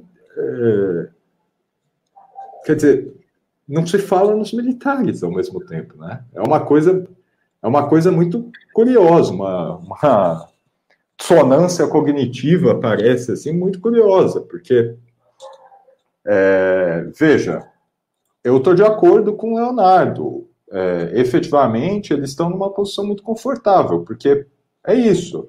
É, se o Bolsonaro, e eu tenho insistido nisso, a despeito de muitos analistas que têm apontado para esse caminho, etc., mas veja, num cenário de sublevação de policiais militares, em última instância, a decisão cabe também aos militares, ao Partido Fardado numa situação que o Bolsonaro conseguisse colocar milhões na rua, a decisão cabe também ao partido fardado. E isso, é, isso também teve até um outro companheiro que perguntou de uma análise que saiu do Fernando Horta, que assim, tem coisas, é, tem lógicas e descrições interessantes ali e válidas realmente é, na, no fio que o Fernando Horta fez, e é um fio de Twitter, eu não sei até que ponto é, ele fez isso com muito afinco ou coisa do tipo, mas assim, existem alguns furos ali de coisas que ele subordina, é, de lógicas que ele subordina a outros fatos que cuja interpretação não necessariamente é aquela dada. Então, veja, é, a primeira coisa é a informação, o fio que ele colocou, e depois eu até, porque eu fiquei muito curioso, eu fui até ver a live dele e tal, dele explicando como que ele fez a análise dele, qual foi o, mais ou menos o método dele, para não ser injusto, né? É, e até entendi ali aonde estão, onde estavam os problemas, né? é, que ele colocou. Mas assim, veja, se tivesse, se em Brasília, contemos aí com a contagem da polícia, né? Eu acho que foi 150 mil que eles falaram que teve em Brasília, coisa assim. É, se fosse 100 mil, que diferença faria? Se fosse 70 mil, se fosse 200 mil, se fosse 300 mil, que diferença efetivamente isso faz se os militares tivessem dispostos a princípio já e de saída já a dar um golpe. E aí tem um outro problema, que veja, eu não, não estou aqui fazendo um discurso de que os militares não são golpistas, muito pelo contrário. A questão é, o que eu tenho insistido desde o começo é que se os militares vão dar um golpe, não vai ser para defender o Bolsonaro não vai ser em função do Bolsonaro, não vai ser a reboque do Bolsonaro, mas ao contrário. E aí, claro, a gente tem que sempre é, lembrar que essa situação, é, que no momento do golpe é aquilo, é, efetivamente a tendência geral é que as pessoas não façam nada, que as pessoas esperem para decidir. E aí, quem tem a iniciativa, quem mobiliza, é, tem uma, uma vantagem estratégica no momento do golpe, que é um momento muito confuso, né? E quem desmobiliza tem uma desvantagem é, evidente. Né? Lembremos que golpe não é coisa fácil de se dar. Né? Agora, é fácil de se dar quando não se faz nada, quando não encontra resistência, etc. Né? Então, assim, é muito curiosa essa situação em que não se fala dos militares, em que não tenta. A gente tem muita informação desencontrada também saindo na imprensa, né? Mas eu não, eu também não quero ser leviano aqui, justamente como eu disse, apontar é, para os militares como fiadores desse pacto, mas me pareceria também pueril não considerar, né, que eles tem um envolvimento nesse pacto. E aí eu, eu lembro de uma coisa, veja, é um pacto em que o Bolsonaro concedeu, um pacto em que o Bolsonaro deu um passo atrás, sim, sem dúvidas, mas é um pacto em que o STF também concedeu, em que aparentemente a direita aí que estava sinalizando um desembarque também concedeu, porque efetivamente o Bolsonaro, veja, se o Bolsonaro está numa posição fragilizada, em que ele tentou escalar o máximo que ele podia fazer, que ele deu ali a cartada. E efetivamente ele demonstrou fraqueza ao invés de força e começa a conceder e os caras não vão para cima dele, é, tem alguma coisa errada. Porque a lógica da concessão, aí, de novo, talvez isso, isso remeta ao Maquiavel, né? A lógica da concessão não faz o inimigo parar. Normalmente o inimigo avança. Se o inimigo não está avançando sobre aquele que concedeu, sobre o Bolsonaro, ou seja, se o STF não está avançando contra o golpismo, né, contra o golpista Bolsonaro, depois dele estar fragilizado, é sinal de que alguma, alguma articulação, de alguma força muito forte, é, efetivamente aconteceu, né? E aí tem uma, uma outra coisa também, é, que é assim, também para ser honesto em relação à minha própria análise, aí falando até para o Leonardo, é, a minha análise, quando o governo Bolsonaro começa a se desenhar, etc., é que a gente tinha uma tendência aí muito forte dos, dos militares descartarem o Bolsonaro. No entanto, a, por óbvio, por uma ascendência do, do Mourão, por exemplo, por, por meio do impeachment, o Mourão sobe. No entanto, é curioso, porque é, já, já foram várias as crises as crises bastante duras e o exército, o partido fardado, melhor dizendo, é, sempre tomando uma posição ali um tanto dúbia, né? Quer dizer, sempre conseguindo concessões, sempre conseguindo mais cargos, sempre fortificando suas posições, sempre conseguindo mais. É, nessa semana aí, a propósito, passaram a, a reforma eleitoral, né? Excluindo aquela ideia de cinco anos de quarentena para militares, magistrados é, e gente do Ministério Público, etc. Né? Quer dizer, a gente já pode esperar em 2022, não tenho dúvidas que vai ter candidatura militar é, a dar com pau, incluindo possivelmente o vice-presidente, que até o momento sairia como governador, né? Sairia a candidato a governador. Mas o fato é que existe, é, existe uma possibilidade com a qual eu tenho trabalhado, que eu não tenho ela fechada ainda, e aí, é, vejam, eu, eu, faço.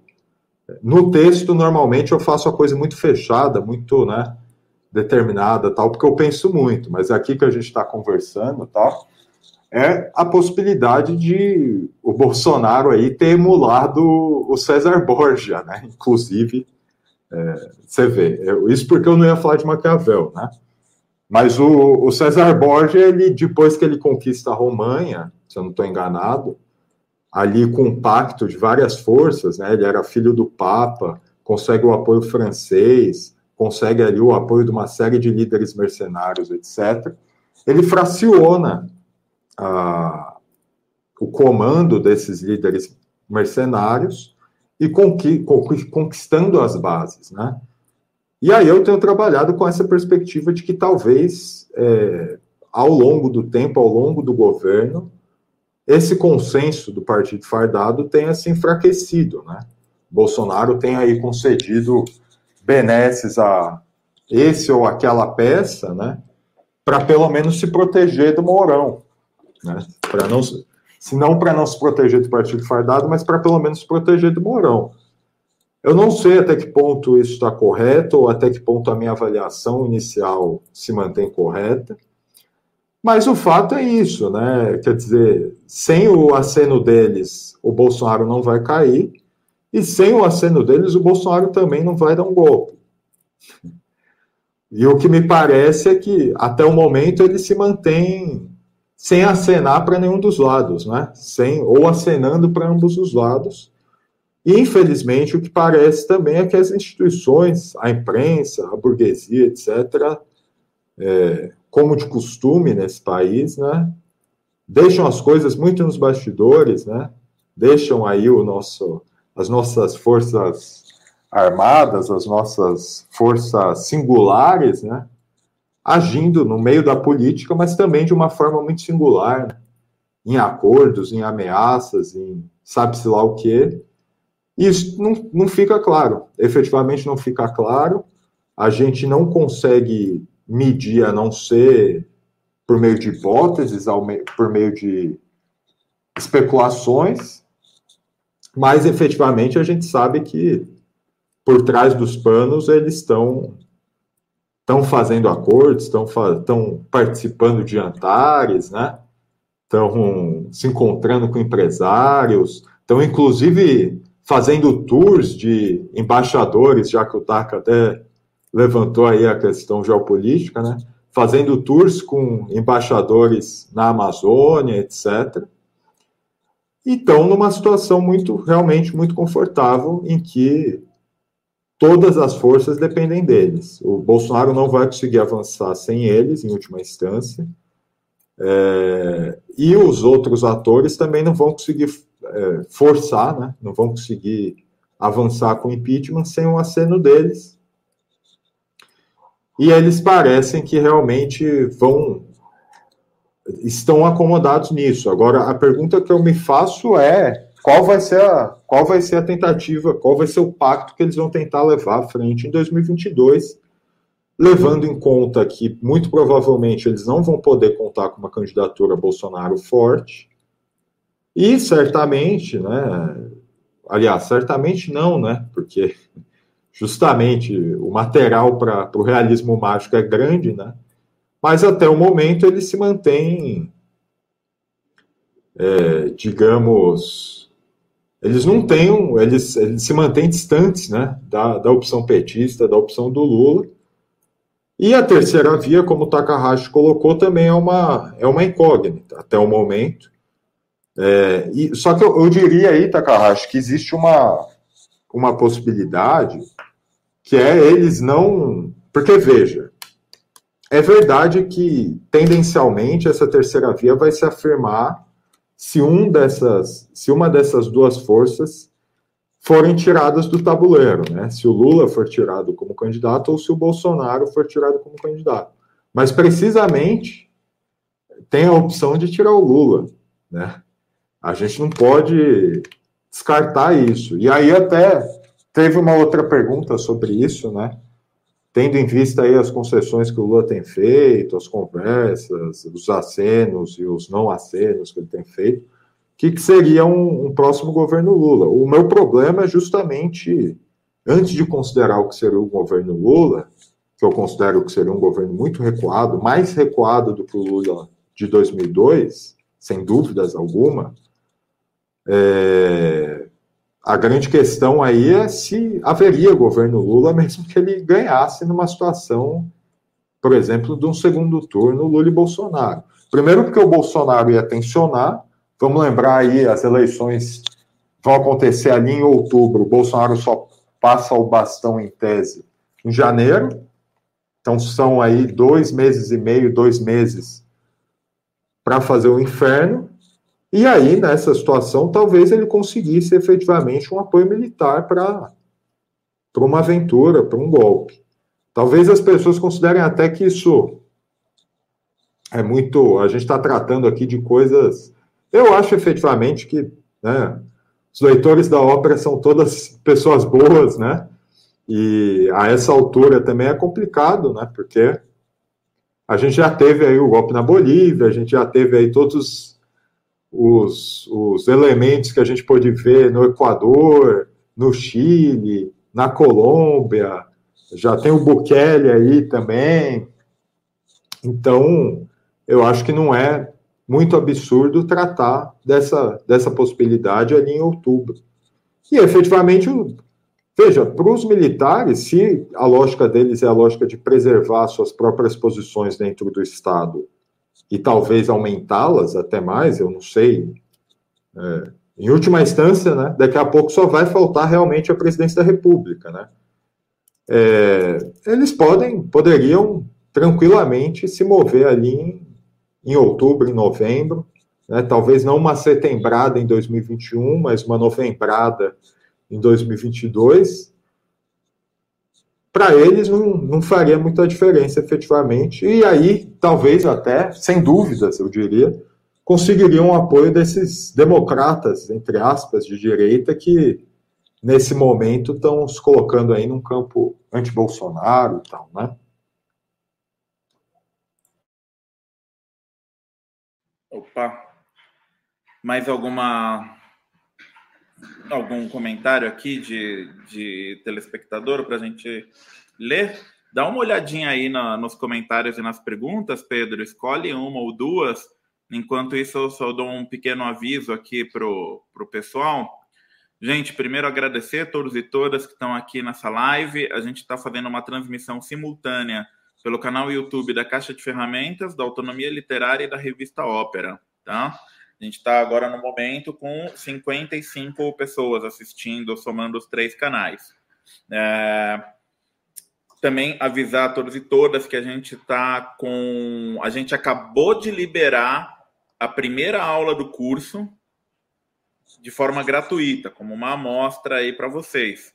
Então, depois da live, entrem no Instagram ou no site caixadeferramentas.org e cliquem na primeira aula do curso Retornando a Maquiavel. Está disponível né, como, um, como um aperitivo, né, uma amostra aí para todos vocês verem a qualidade né, do conteúdo, da didática e da edição. Né? É... as matrículas estão abertas até amanhã com todos os bônus e descontos que eu já mencionei. E chegou a ver aí alguma pergunta, Pedro? Alguma coisa aí que para a gente dar um destaque e. Eu achei uma aqui. É, eu não anotei, infelizmente, o nome das pessoas, eu fui só copiando. Mas é se o Biden preferiria Bolsonaro com o governo Lula e como fica a relação do Bolsonaro com Trump, inimigo de Biden, para os Estados Unidos. É, e se a direita, se para a direita é melhor impeachment do Bolsonaro colocando Mourão. É, eu diria, a princípio, que sim, o Biden prefere o Bolsonaro ao governo Lula, é, e não que ele não, não, não fosse lidar bem com o governo Lula também, talvez, né? Mas por uma razão simples. Primeiro que a, a base social do Bolsonaro não se incomoda com, com as relações bastante permissivas, eu diria, é, do presidente com os Estados Unidos, né? Isso já implica uma situação de maior estabilidade para isso. E segundo, que o Bolsonaro é. Assim, o Lula vai lá e tenta fazer um acordo, né? O Bolsonaro já sai entregando a camisa, beijando os pés, falando que é muito fã, batendo continência, já sai entregando tudo, né? Então, nem para nem negociar o, o, o, Bolsonaro serve. Então, sim, preferem. É, agora, se seria melhor para eles o impeachment do Bolsonaro colocando Mourão. Eu tendo a crer que sim. Só que tem uma questão também que é eu tô a minha a análise do cartão turno, por exemplo, tende a ser uma análise de um de um, uma perspectiva histórica um pouco mais alongada, é, em que lá, por exemplo, no cartão cultura eu, falei ah, que eu achava que os, os militares iam descartar ele, né? Mas no cartão cultura a gente coloca ali uma série de opções para eles também efetivamente não é nada absurdo eles conservarem a posição que eles estão conservando hoje, né? Mas a princípio, se eu, a, a questão é, se eu fosse o Biden, o Biden, eu a, acenaria para o Mourão nesse momento, sim, porque efetivamente é muita muita instabilidade num momento em que eles precisam garantir aqui uma estabilidade e talvez até uma estabilidade pela força, tendo em vista aí os, o competidor que eles começaram a encontrar aqui no continente, né? a China. Outra questão, é, perguntaram, o cenário econômico do país é de terra arrasada, inflação histórica, desemprego histórico, fome e insegurança alimentar. Como será o cenário desse semestre com a questão econômica? Eu imagino que esse, esse semestre que a gente está vivendo, né? É, veja, é, nos indicativos do, do que o Bob Fernandes, aliás, eu gosto muito do Bob Fernandes, acho uma figura, acho as leituras dele boas e acho uma figura muito, muito simpática, muito aquele jornalista que, que a gente deveria ter mais, né, nos grandes veículos, tudo mais. O, o Bob Fernandes ele tem uma expressão que ele fala o, o mercado, né, quer dizer, o Deus mercado, essa coisa que está acima de nós, né. Os indicativos aí do Deus Mercado devem ser melhores nos próximos meses em função de, é, do fato dos indicativos terem caído muito, né? Então é aquela coisa, você assiste o Jornal da Globo, é uma maravilha, né? O pessoal, ah, a bolsa subiu tanto hoje, é, cresceu tanto de emprego, aí você vai ver o acumulado histórico é um. não consegue nem, nem igualar a situação, né? E como a gente está chegando no fim do ano, também deve ter uma aquecida. Agora, é, do ponto de vista da vida real, da economia real, da, do arroz na, no armário, da geladeira, né, da conta de luz, a situação vai ser um descalabro total, inclusive porque a gente tem aí agora a perspectiva. Isso é uma coisa para ficar atento também, é, bastante atento, tendo em vista aí também a discussão de golpismo, etc., que é essa, essa questão da energia, né? Muito provavelmente a gente vai ter apagões muito em breve, É, e isso agora já não é nem especulação mais, né? É o que a, a propaganda fala, né? A propaganda do governo está falando na TV é, que se você não economizar, vai ter apagão. Então, a culpa é nossa, né? Que estamos aí gastando muita energia e não efetivamente do, do governo Bolsonaro, do senhor Paulo Guedes, entreguista, e do, do general Bento Albuquerque, né? Que efetivamente sabiam dessa situação desde o ano passado e aparentemente não fizeram absolutamente nada, né? Tem uma outra questão, os próximos passos, os dias 2 e 15 de outubro. É, veremos, veremos se o. Existe um problema aí que é o seguinte: é, tudo está apontando para uma situação em que o PT, por exemplo, terá que tomar, é, terá que se posicionar nas ruas, terá que começar a apostar nas ruas. O problema é que o PT, e eu digo isso com todo respeito aí a eventuais militantes do PT, eventuais pessoas que são simpatizantes, meu pai é um simpatizante muito forte do PT, etc. Mas veja, a gente teve o golpe de 2016, não se apostou nas ruas, se apostou nos acordos, na institucionalidade, na perspectiva de que ele não passaria.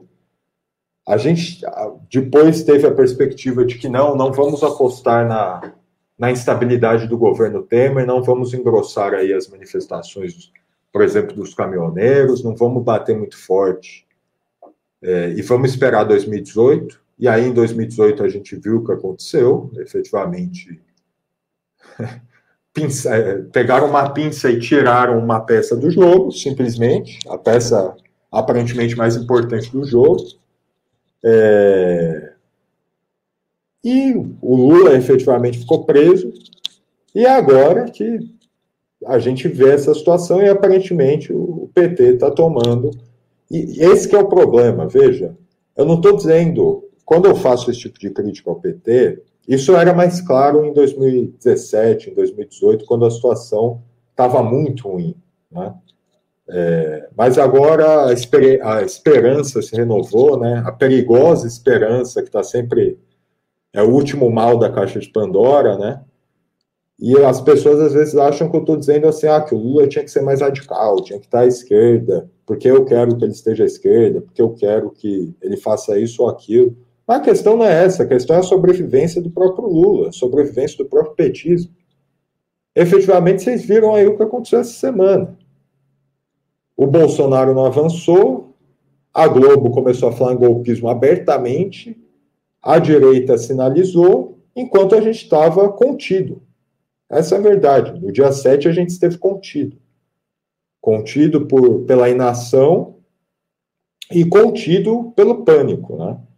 Duas coisas muito perigosas, né? Imobilismo e medo, né? Medo frente à força do outro, a força que a gente nem conhece, né? Então, os próximos passos, eu acho que é, sem uma greve geral, efetivamente, é, é isso. Os, os militares continuarão aí cantando suas canções, né? Continuarão aí em seus encontros, continuarão comendo suas carnes, continuarão aí movendo suas peças. E a gente não vai ter, sem, sem uma mobilização séria, sem uma greve séria, sem os setores de esquerda ali dentro que estão no Congresso, tomando a seguinte postura: nada mais passa, a gente vai votar contra tudo que for do governo, a gente vai travar o governo. Sem isso, efetivamente, não tem pelo jeito, não vai ter impeachment do Bolsonaro. Agora, a questão é se ele vai aquietar o facho também, né? Aquietar o facho, aliás, é bem. É uma expressão ótima para esse caso, né? É, porque ou, ou o facho se aquieta ou a gente aquieta ele, né? E pelo jeito ele não vai se aquietar. Então, é, é isso. Infelizmente a gente ainda está numa situação, os setores aí que se consideram de esquerda radical, ainda a gente está numa situação em que o petismo joga um peso muito grande e que o petismo consegue, por exemplo, decidir a situação em muitos sindicatos, em muitas categorias, e aparentemente o petismo tem, aparentemente não, é isso que o petismo tem feito nos últimos meses, e eu acho difícil, apesar de ser o mais lógico, apesar de ser o necessário para o próprio petismo, acho difícil que eles mudem a posição de conter as ruas e conter a possibilidade de uma greve geral. Ok, ok. Bom, dá mais alguns informes aqui, pessoal, enquanto o Pedro analisa as perguntas e colocações de vocês. É, estamos com 96 matriculados no curso, né? É, tem que levar em consideração que são 96 pedidos, na verdade, ainda tem boletos que a gente tem que ver se vão cair e tal, mas estamos com 96 matriculados no curso Retornando a Maquiavel. Vamos ver se até o final da live a gente bate 100. Que, que vocês acham, né? Quem ainda não comprou, puder comprar agora, para no final da live a gente anunciar que a gente completou 100 matrículas. E eu queria informar a todos e todas também que a, a... para a gente pagar de forma justa os custos que a gente teve com o, a elaboração do curso, a organização da Semana Maquiavel, as ferramentas pagas que a gente usa, tanto aqui na live quanto no site e tal, a gente precisaria de pelo menos 150 matrículas, né? Eu acho que a gente dificilmente vai conseguir 150 matrículas até amanhã.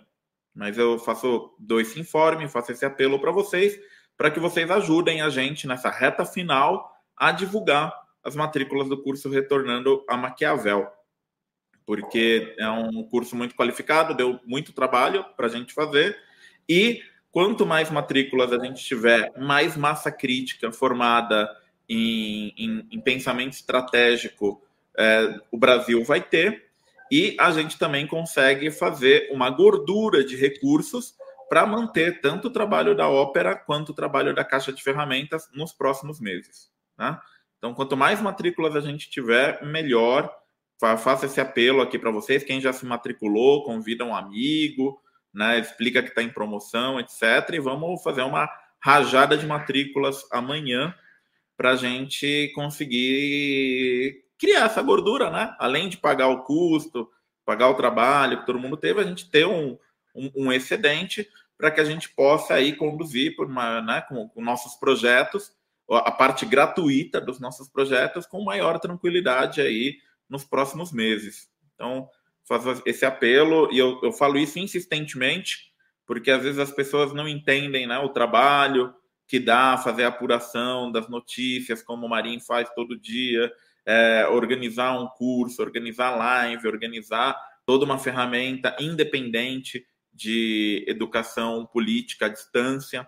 Né? Vocês, se vocês entram no site da Caixa de Ferramentas, vocês vão ver que é uma tecnologia nossa. A gente não está usando Hotmart, a gente não está usando aí ferramentas proprietárias, né? Estamos usando um, um, site nosso desenvolvido pela gente, né? É, é, com independência, com autonomia, né? Os dados dos nossos alunos não estão indo para uma empresa que pode, poderia ser uma empresa de um bolsonarista, por exemplo, né? Os, o, o, a caixa de ferramentas, ela, a, a, gente tem o nosso próprio servidor. Isso custa, gente. Isso custa. Seria mais barato colocar num Hotmart da vida. Seria muito mais barato. Num Hotmart da vida seria muito mais barato, mas aí a gente não tem autonomia, né? A gente ficaria suscetível a censuras. Às vezes aí algum cara vai lá e fala, pô, esse curso aí não, não tem nada a ver, é coisa de comunista. Pode censurar, isso acontece nessas plataformas proprietárias. Então, por isso que a gente tem plataforma própria, por isso que a gente preza pela autonomia tecnológica do projeto, né? E para a gente continuar mantendo essa autonomia, a gente precisa né, vender os cursos. Para a gente continuar mantendo as atividades gratuitas, como a Semana Maquiavel, a gente precisa de matrículas pagas, né? Então, faço esse apelo aqui para todos e todas. Marim, mais alguma é. pergunta, colocação? É, na verdade, eu nem selecionei, mas eu queria até colocar mais duas coisas, duas lembranças importantes sobre o curso. É, uma delas é que a gente vai ter grupos de discussão também aí em vídeo, né, em Zoom tal, para justamente tentar criar esses grupos é, de análise, de pensar mais concretamente a lógica dos conflitos, a lógica dos atores ali em conflito, etc. É, e para tirar dúvidas, eventuais dúvidas também, conversar, etc. É, e lembrar também, Taka, que você esqueceu de falar, mas a gente também, quem quiser doar bolsas é, para a gente até ampliar o, o, alcance do curso, que é uma coisa que a gente, é, considerando os custos e tudo, edição de vídeo, gravação de vídeo, o próprio preparo do curso, etc., né? É, o próprio trabalho, por exemplo, no dia que, nos dias que eu tive que parar para reestudar o Maquiavel, para organizar as notas, para ir lá gravar, etc., a ópera, é, a produtividade deu uma caída, a gente teve que é, correr e tal, então é tudo é importante as pessoas terem a, a, noção de que não somos grandes conglomerados, não somos grandes empresas, é tudo uma coisa muito artesanal, é, mas feita com cuidado, como o Taka falou. No caso da caixa de ferramentas, é até impressionante, né? O, o, o nosso camarada programador aí é, do caixa, né? Enfim, não vou sair falando o nome dele aqui, não sei se ele quer. É, mas que são iniciativas que custam trabalho, custam dinheiro, são difíceis de, de levar a cabo, é, e eu especificamente também não, o TACA também não, a gente não é exatamente, digamos assim, não temos condições é, materiais, não temos familiares ricos, não temos é, propriedades né, para poder fazer as coisas de graça, mas tentamos fazer essas iniciativas aí, como eu disse até na, na live do dia 6, se a ópera um dia tiver que depender de, de ter paywall, eu acho que não faz nem sentido mais ter ópera, etc.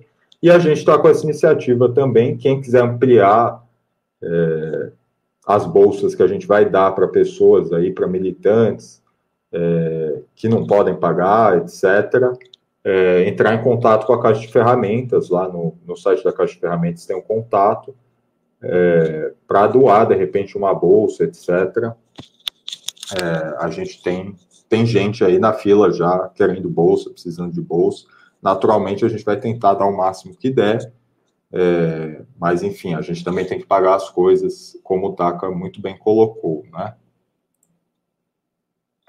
Sim, bom, é, coloquei esse aviso aqui, aproveitando enquanto a gente está aí com, com uma, uma, certa audiência, né? Achei importante colocar. Temos aí todas essas questões e, quiçá, vamos ver se até o final dessa live a gente completa sem, sem pedidos de matrícula, né? Faltam quatro pedidos de matrícula para completar. É, uma, uma questão aqui, é, Marim, que o Gabriel Prestes colocou, ó, por onde passa uma real desmoralização do partido fardado? Achei essa pergunta interessante, porque eu, eu até complementaria assim: o que falta, né? O que mais falta para o partido fardado se sentir desmoralizado, né? É, tá acontecendo toda essa situação, esse genocídio, essa exposição, né, dos generais e tal, e, e, e, assim, os caras não têm vergonha na cara né, do que está acontecendo. Tipo, por onde passa uma real desmoralização do partido fardado? Você, você se anima a discutir isso? Animo, animo. Sempre. Esse é um tema que eu me animo muito a discutir, né? É, o Partido Fardado depois vai ficar bem animado também para discutir isso comigo um dia, né? É... Bom, de certa forma, essa desmoralização já está acontecendo, do ponto de vista de medição de opinião pública, etc. Isso acontece. Tem acontecido. Essa popularidade que eles contam diminuiu desde que eles embarcaram no governo Bolsonaro e, e não por acaso, né?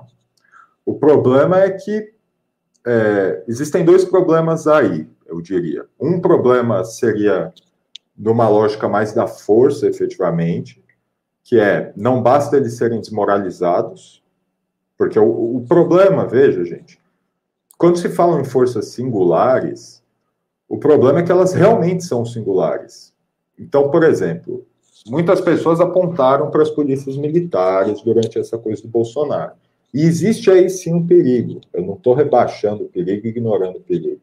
Mas veja, até do ponto de vista de ordenamento jurídico, num cenário de crise, essas polícias militares vão ficar na cadeia, elas se submetem à cadeia de comando do Exército.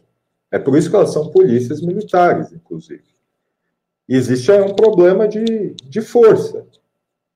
Que a gente tem uma, uma organização que ela tem as armas, ela tem a cadeia de comando, como nenhuma outra organização hoje tem no Brasil. Bom, nenhuma não, né? Mas nenhum partido político é, eleitoral, ao menos, tem nenhuma instituição tem, não tem uma cadeia de comando tão integrada, não tem uma capacidade de mobilização tão é, afinada, porque efetivamente o exército serve para você fazer guerra ou se defender da guerra. O problema é que você deixa esse pessoal muito tranquilo, né, muito à vontade, etc. E, e se, a, a grande questão é muito simples, no fim das contas, é e se eles não seguirem os ordenamentos civis, se eles não seguirem a Constituição. E a propósito tem um elemento até talvez cultural, psicológico, e quem efetivamente estudar psicologia, talvez até psicologia organizacional se interesse por isso, que é o seguinte, os militares efetivamente eles não se veem como civis porque de fato eles não são. E o que, que isso implica? Como eu, eu acho que eu disse isso numa live aqui, uma das questões a se ver aí numa eventual oportunidade, né, digamos assim, é ver o. Eu considero relevantíssimo ver, mais do que ver essa coisa de, ah, tem que fazer reformas ali dentro, tem que mudar o, o tipo de ensino e etc., tem que fazer uma coisa democrática, abstrata, né? Tem que ver o, sistema de justiça militar. Porque, em última instância, o militar, ele, é, apesar dele ser um cidadão submetido à Constituição, do ponto de vista ideal, né?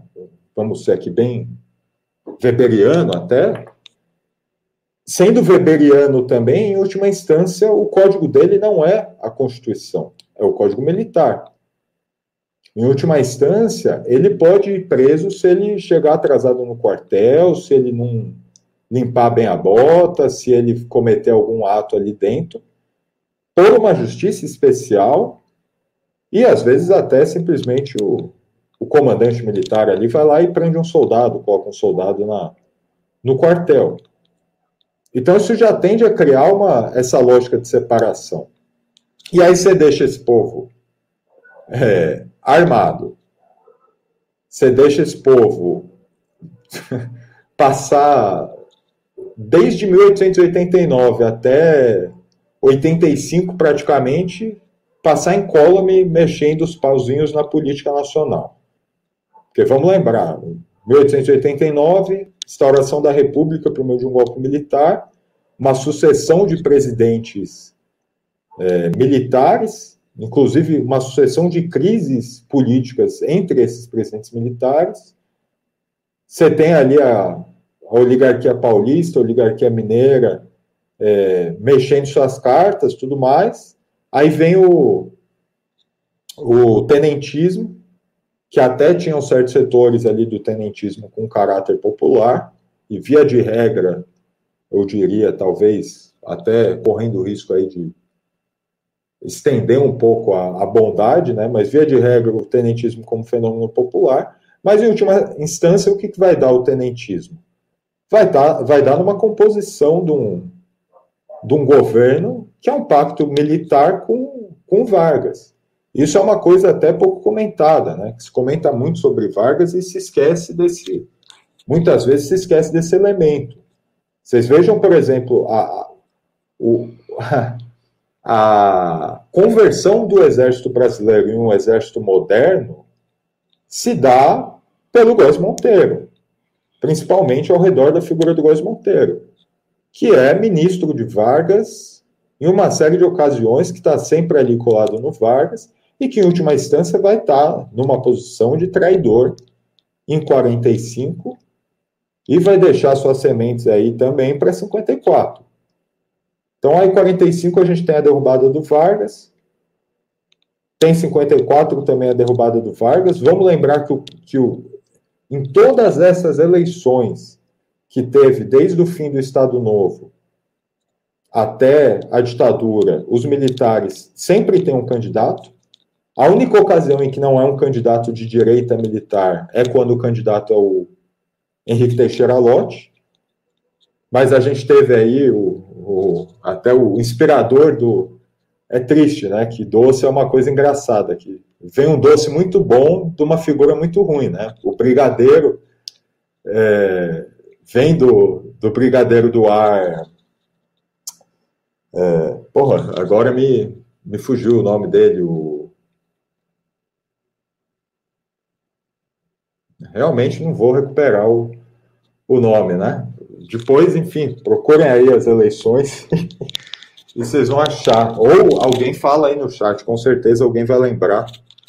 É, eu fiquei... uma coisa, o seu, o seu microfone está esbarrando, está fazendo uns Opa. barulhinhos durante a sua fala aí. Só, só... Vamos ver se eu consigo resolver aqui. Eu fiquei com o Teixeira Lote na cabeça e me esqueci do Brigadeiro, né?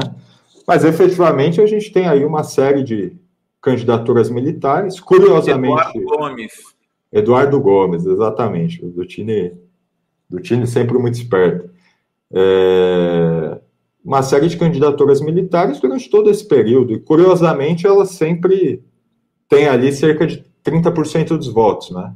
É um, é um dado talvez interessante aí para quem quiser fazer uma análise da permanência do, do apoio militar ao longo da história, talvez, não sei. Enfim, isso aí, tarefa para quem está na academia e tal, né? Mas uma observação, é uma sugestão. Então, assim, é, até o, o Maquiavel, Maquiavel fala muito de raposas, né? São é colocar as raposas para cuidar do galinheiro. A única forma que eu vejo de se criar uma situação de, uma, de um equilíbrio ideal democrático burguês aí, em que o exército, as forças armadas, é, para de se converter em partido fardado e para de é, aparecer como um fantasma recorrente ao longo da história brasileira, isso assim, falando num arranjo bem, bem maluco mesmo, porque é aquilo, né? Se a gente tivesse força para fazer isso, esse não ia ser o, o, o, meu arranjo, por exemplo, né? Mas é, se você cria uma situação de relativo equilíbrio militar. E aí a gente tem duas formas de fazer isso, ou criando forças populares, civis, mas que estão é, preparadas para se mobilizar militarmente. A gente vê isso na Venezuela, por exemplo, com os o, o Takahashi vai lembrar do nome dos corpos lá. Que tristeza, eu tô com a, com a memória. O nome do que, o, o, o Marinho? Das milícias populares. As milícias populares revolucionárias bolivarianas, né? É, a, então, é, você é cria uma... milícia bolivariana. Isso. Você cria uma situação. Tem a milícia bolivariana e tem os coletivos, né? São coisas distintas. São coisas diferentes, sim. Você cria ali uma situação de, de um equilíbrio, né, entre, em tese, uma força regular militar e uma força civil irregular, mas que está integrada também essa força militar. Então, você tem aí uma tendência tanto ao equilíbrio da força quanto a essa coisa de é, um ambiente mais democrático, digamos assim, uma abertura maior, né? é, que é um pouco também a fórmula dos CDRs cubanos, ou você cria, você dá maior autonomia estadual para brigadas aí estaduais, para polícias militares submetidas absolutamente ao controle estadual, que aí também é um perigo. Em 64, por exemplo, a gente tem que lembrar governador de Minas, governador da Guanabara e tinha mais um, mais um golpista, que eu não lembro de que estado que era. São Paulo, claro, né? Claro, Ademar de Barros, é, que participaram ali ativamente de tentativas golpistas, participavam desde 61. Em 62 fizeram, em 63, Aragarças tiveram participação. Então, é, tem esse elemento, esse primeiro elemento que é o elemento da força. Agora, do ponto de vista da desmoralização, isso tem a ver também com, com o que foi um pouco a intenção com Carta no Coturno, que era adiantar um pouco esse problema em elementos de propaganda também, elementos de agitação, né? É, que é tem que se denunciar a presença do, dos militares na política, tem que, se, tem que se denunciar o fato de que são entreguistas, tem que se denunciar o fato de que eles têm uma longa tradição golpista que não, não começa em 64 e não para em 85. Tem que mexer aí em coisas efetivamente bastante perigosas e que dependem de uma estrutura de investigação, uma estrutura de recursos, né, para fazer reportagens, é, que hoje a ópera não, não, consegue fazer, mas tem que, por exemplo, olhar no que, que o Mourão está fazendo na Amazônia, que o Mourão é uma espécie de governador biônico da Amazônia, né, e a gente não se esquece disso, né, apesar de falar tanto em queimada, etc., tem que ver o que está passando, o que está saindo da Amazônia, o que, que não está saindo, tem que ver o histórico deles no Haiti, tem que ver o que, que eles fizeram na intervenção federal, né? tem que avaliar direito por que, que eles não deram resposta, por exemplo, sobre o assassinato da vereadora Marielle Franco, mesmo tendo prometido que dariam. Né? O, acho que era Richard Nunes, o nome, o nome do general que estava a cargo da, da segurança pública que fez essa promessa. Né? Eu estou aqui cobrando a honra militar dele, porque ele fez uma promessa, então não é nada antidemocrático, não é nada, não estou fazendo nenhum tipo de aviltamento da figura do Richard Nunes, mas já que ele disse, eu confio na honra militar, né? quero que ele me, me dê o prometido, né? O que, que aconteceu com a Marielle, etc. Então tem tudo isso, tem que mexer nisso tudo, infelizmente, isso é parte do problema que Veja, é, eu falei aqui do petismo, dessa lógica da concessão, dessa lógica de tentar atrasar a fortuna para ela beneficiar a gente, etc. E eu considero que talvez o Lula, eu, eu considero que seria uma burrice muito grande se ele não está considerando isso, não está considerando os militares, não está considerando, por exemplo, nesse cálculo que ah, talvez não seja, seja melhor não, não derrubar o Bolsonaro, não só porque é mais fácil ganhar do Bolsonaro em 2022, porque também aí não tem o Morão. Só que o fato é que, de uma forma ou de outra, isso é um encontro marcado, né? Agora, ou em 2022, ou em 2023, tomando posse, não tomando, ganhando eleição ou não, o encontro tá, tá marcado, né? Eles se puseram em campo. E aí, alguém tem que tratar disso, né? Alguém tem que tem, tem que se colocar aí. Os ministros do STF que é, prendem aí a, a escumalha bolsonarista, né? Aliás, Escumalha é um excelente disco, vocês. Na, na Semana Maquiavel eu fiquei chateado, porque teve um dia que eu falei que eu. É, que se não fosse para falar de violência num país tão violento, era melhor eu, eu ir ouvir música, né? E cantar música, o pessoal achou que eu não gosto de música, pelo contrário, eu gosto muito. Ouçam aí o Escumalha do Douglas Germano, grande disco.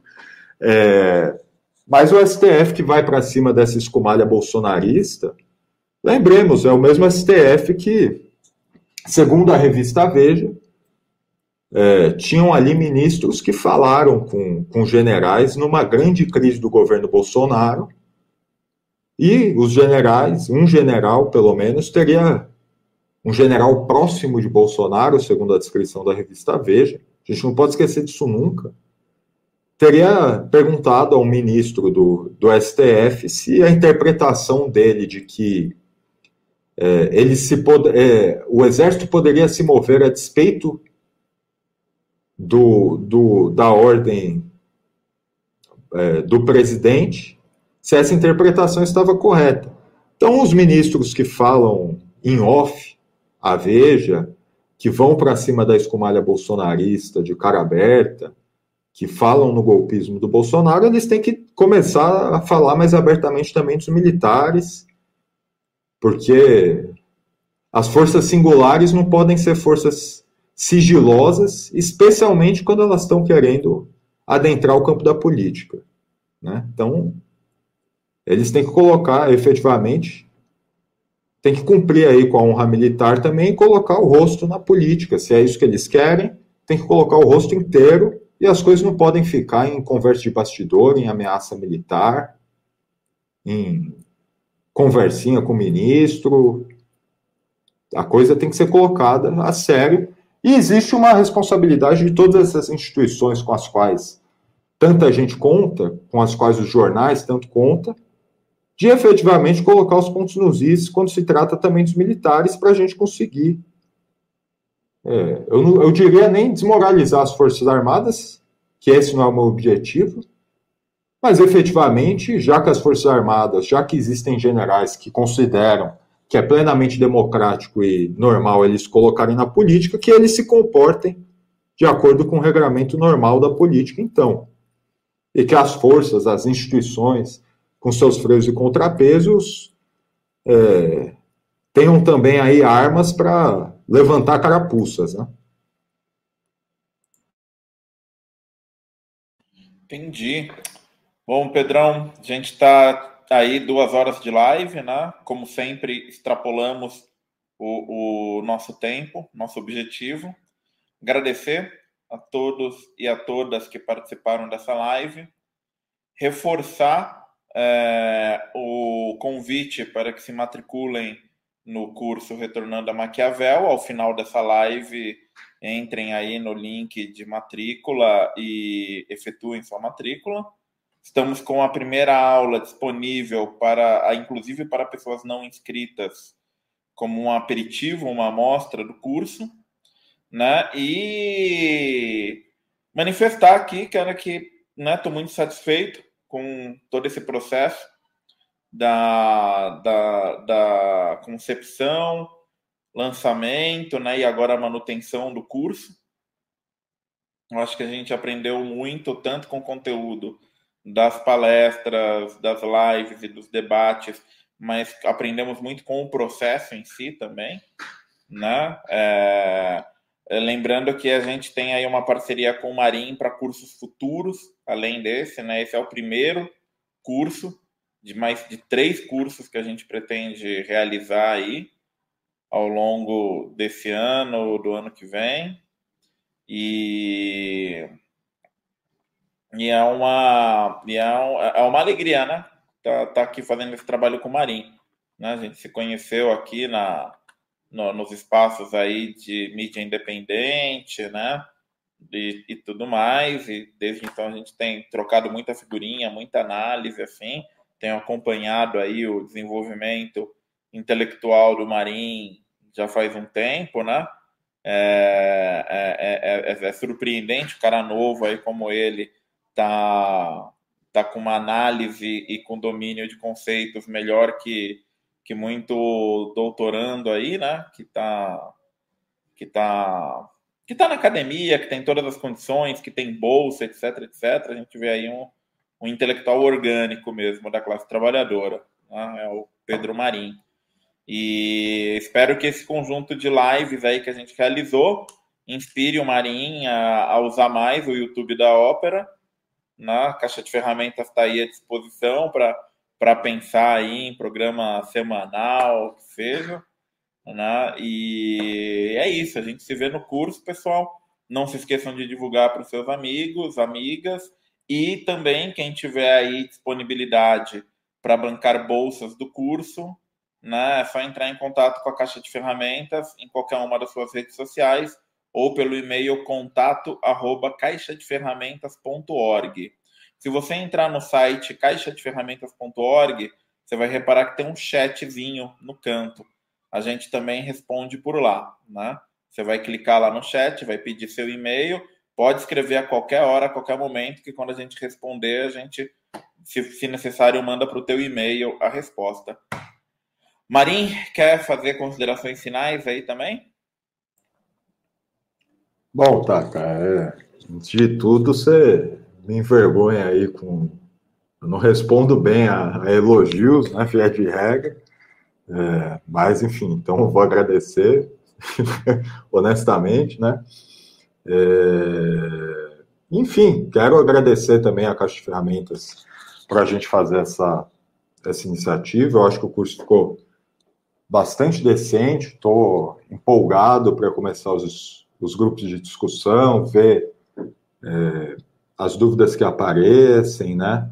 É, tentei ali no curso dar uma, um sentido muito prático para ele, né? Tentar pensar que o Maquiavel é aquilo, né? Ele sempre fez isso também, né? Sempre tentou pegar situações concretas da história, né? E isso é, é, parte do constitui o pensamento maquiaveliano e a, a, própria lógica do Maquiavel em relação ao tempo e tudo mais, é, para dar ensinamentos, né? Para extrair lições, para pensar as coisas.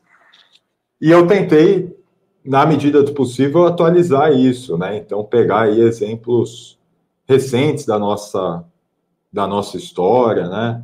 Falo de, no meio do curso lá, falo de. Eu estou falando de Maquiavel, de repente eu estou falando do ordenamento que, o, que os Estados Unidos promoveram ao final da Segunda Guerra, etc., para tentar deixar a coisa é, mais didática o possível, né? Eu não sou não sou professor, muito longe disso, normalmente, né? Eu estou bastante distante dos professores, infelizmente, né? Ao longo da minha trajetória aí.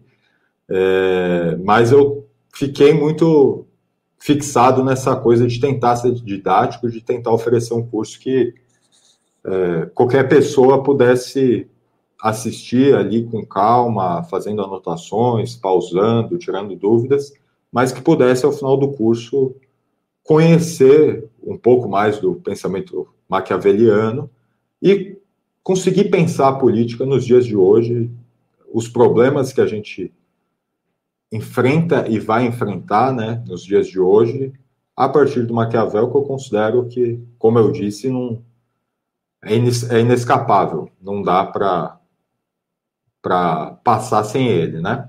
E queria agradecer a todo mundo que se inscreveu no curso, todo mundo que acompanhou essa live, que acompanhou as outras, lembrando que vai ficar online. É, quem puder divulgar para amigos, para interessados, tanto as lives quanto o curso, quem puder se inscrever também.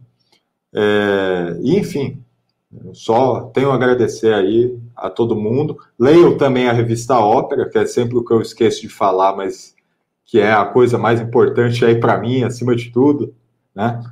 É, e é isso, né? Tá certo. Só esqueci um agradecimento aqui, gente, aos companheiros, irmãos, camaradas e aliados da autonomia literária, né?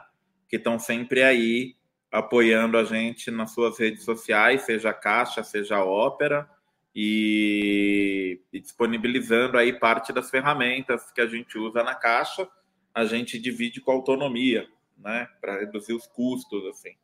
Então, agradecer aí muito, principalmente, especialmente o publisher da autonomia, que é o Cauê Amene, né, grande camarada aí meu e já o Marinho já trabalhou com ele aí também há um tempo, né? Pessoa de coração enorme também, a generosidade assim sem tamanho.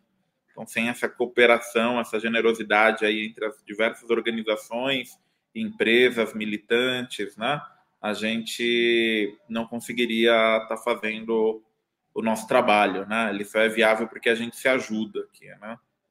Vai criando os pools, né? Vai vendo aí o pessoal mais próximo também vai se ajudando, divide o custo de uma ferramenta, de outra, tal.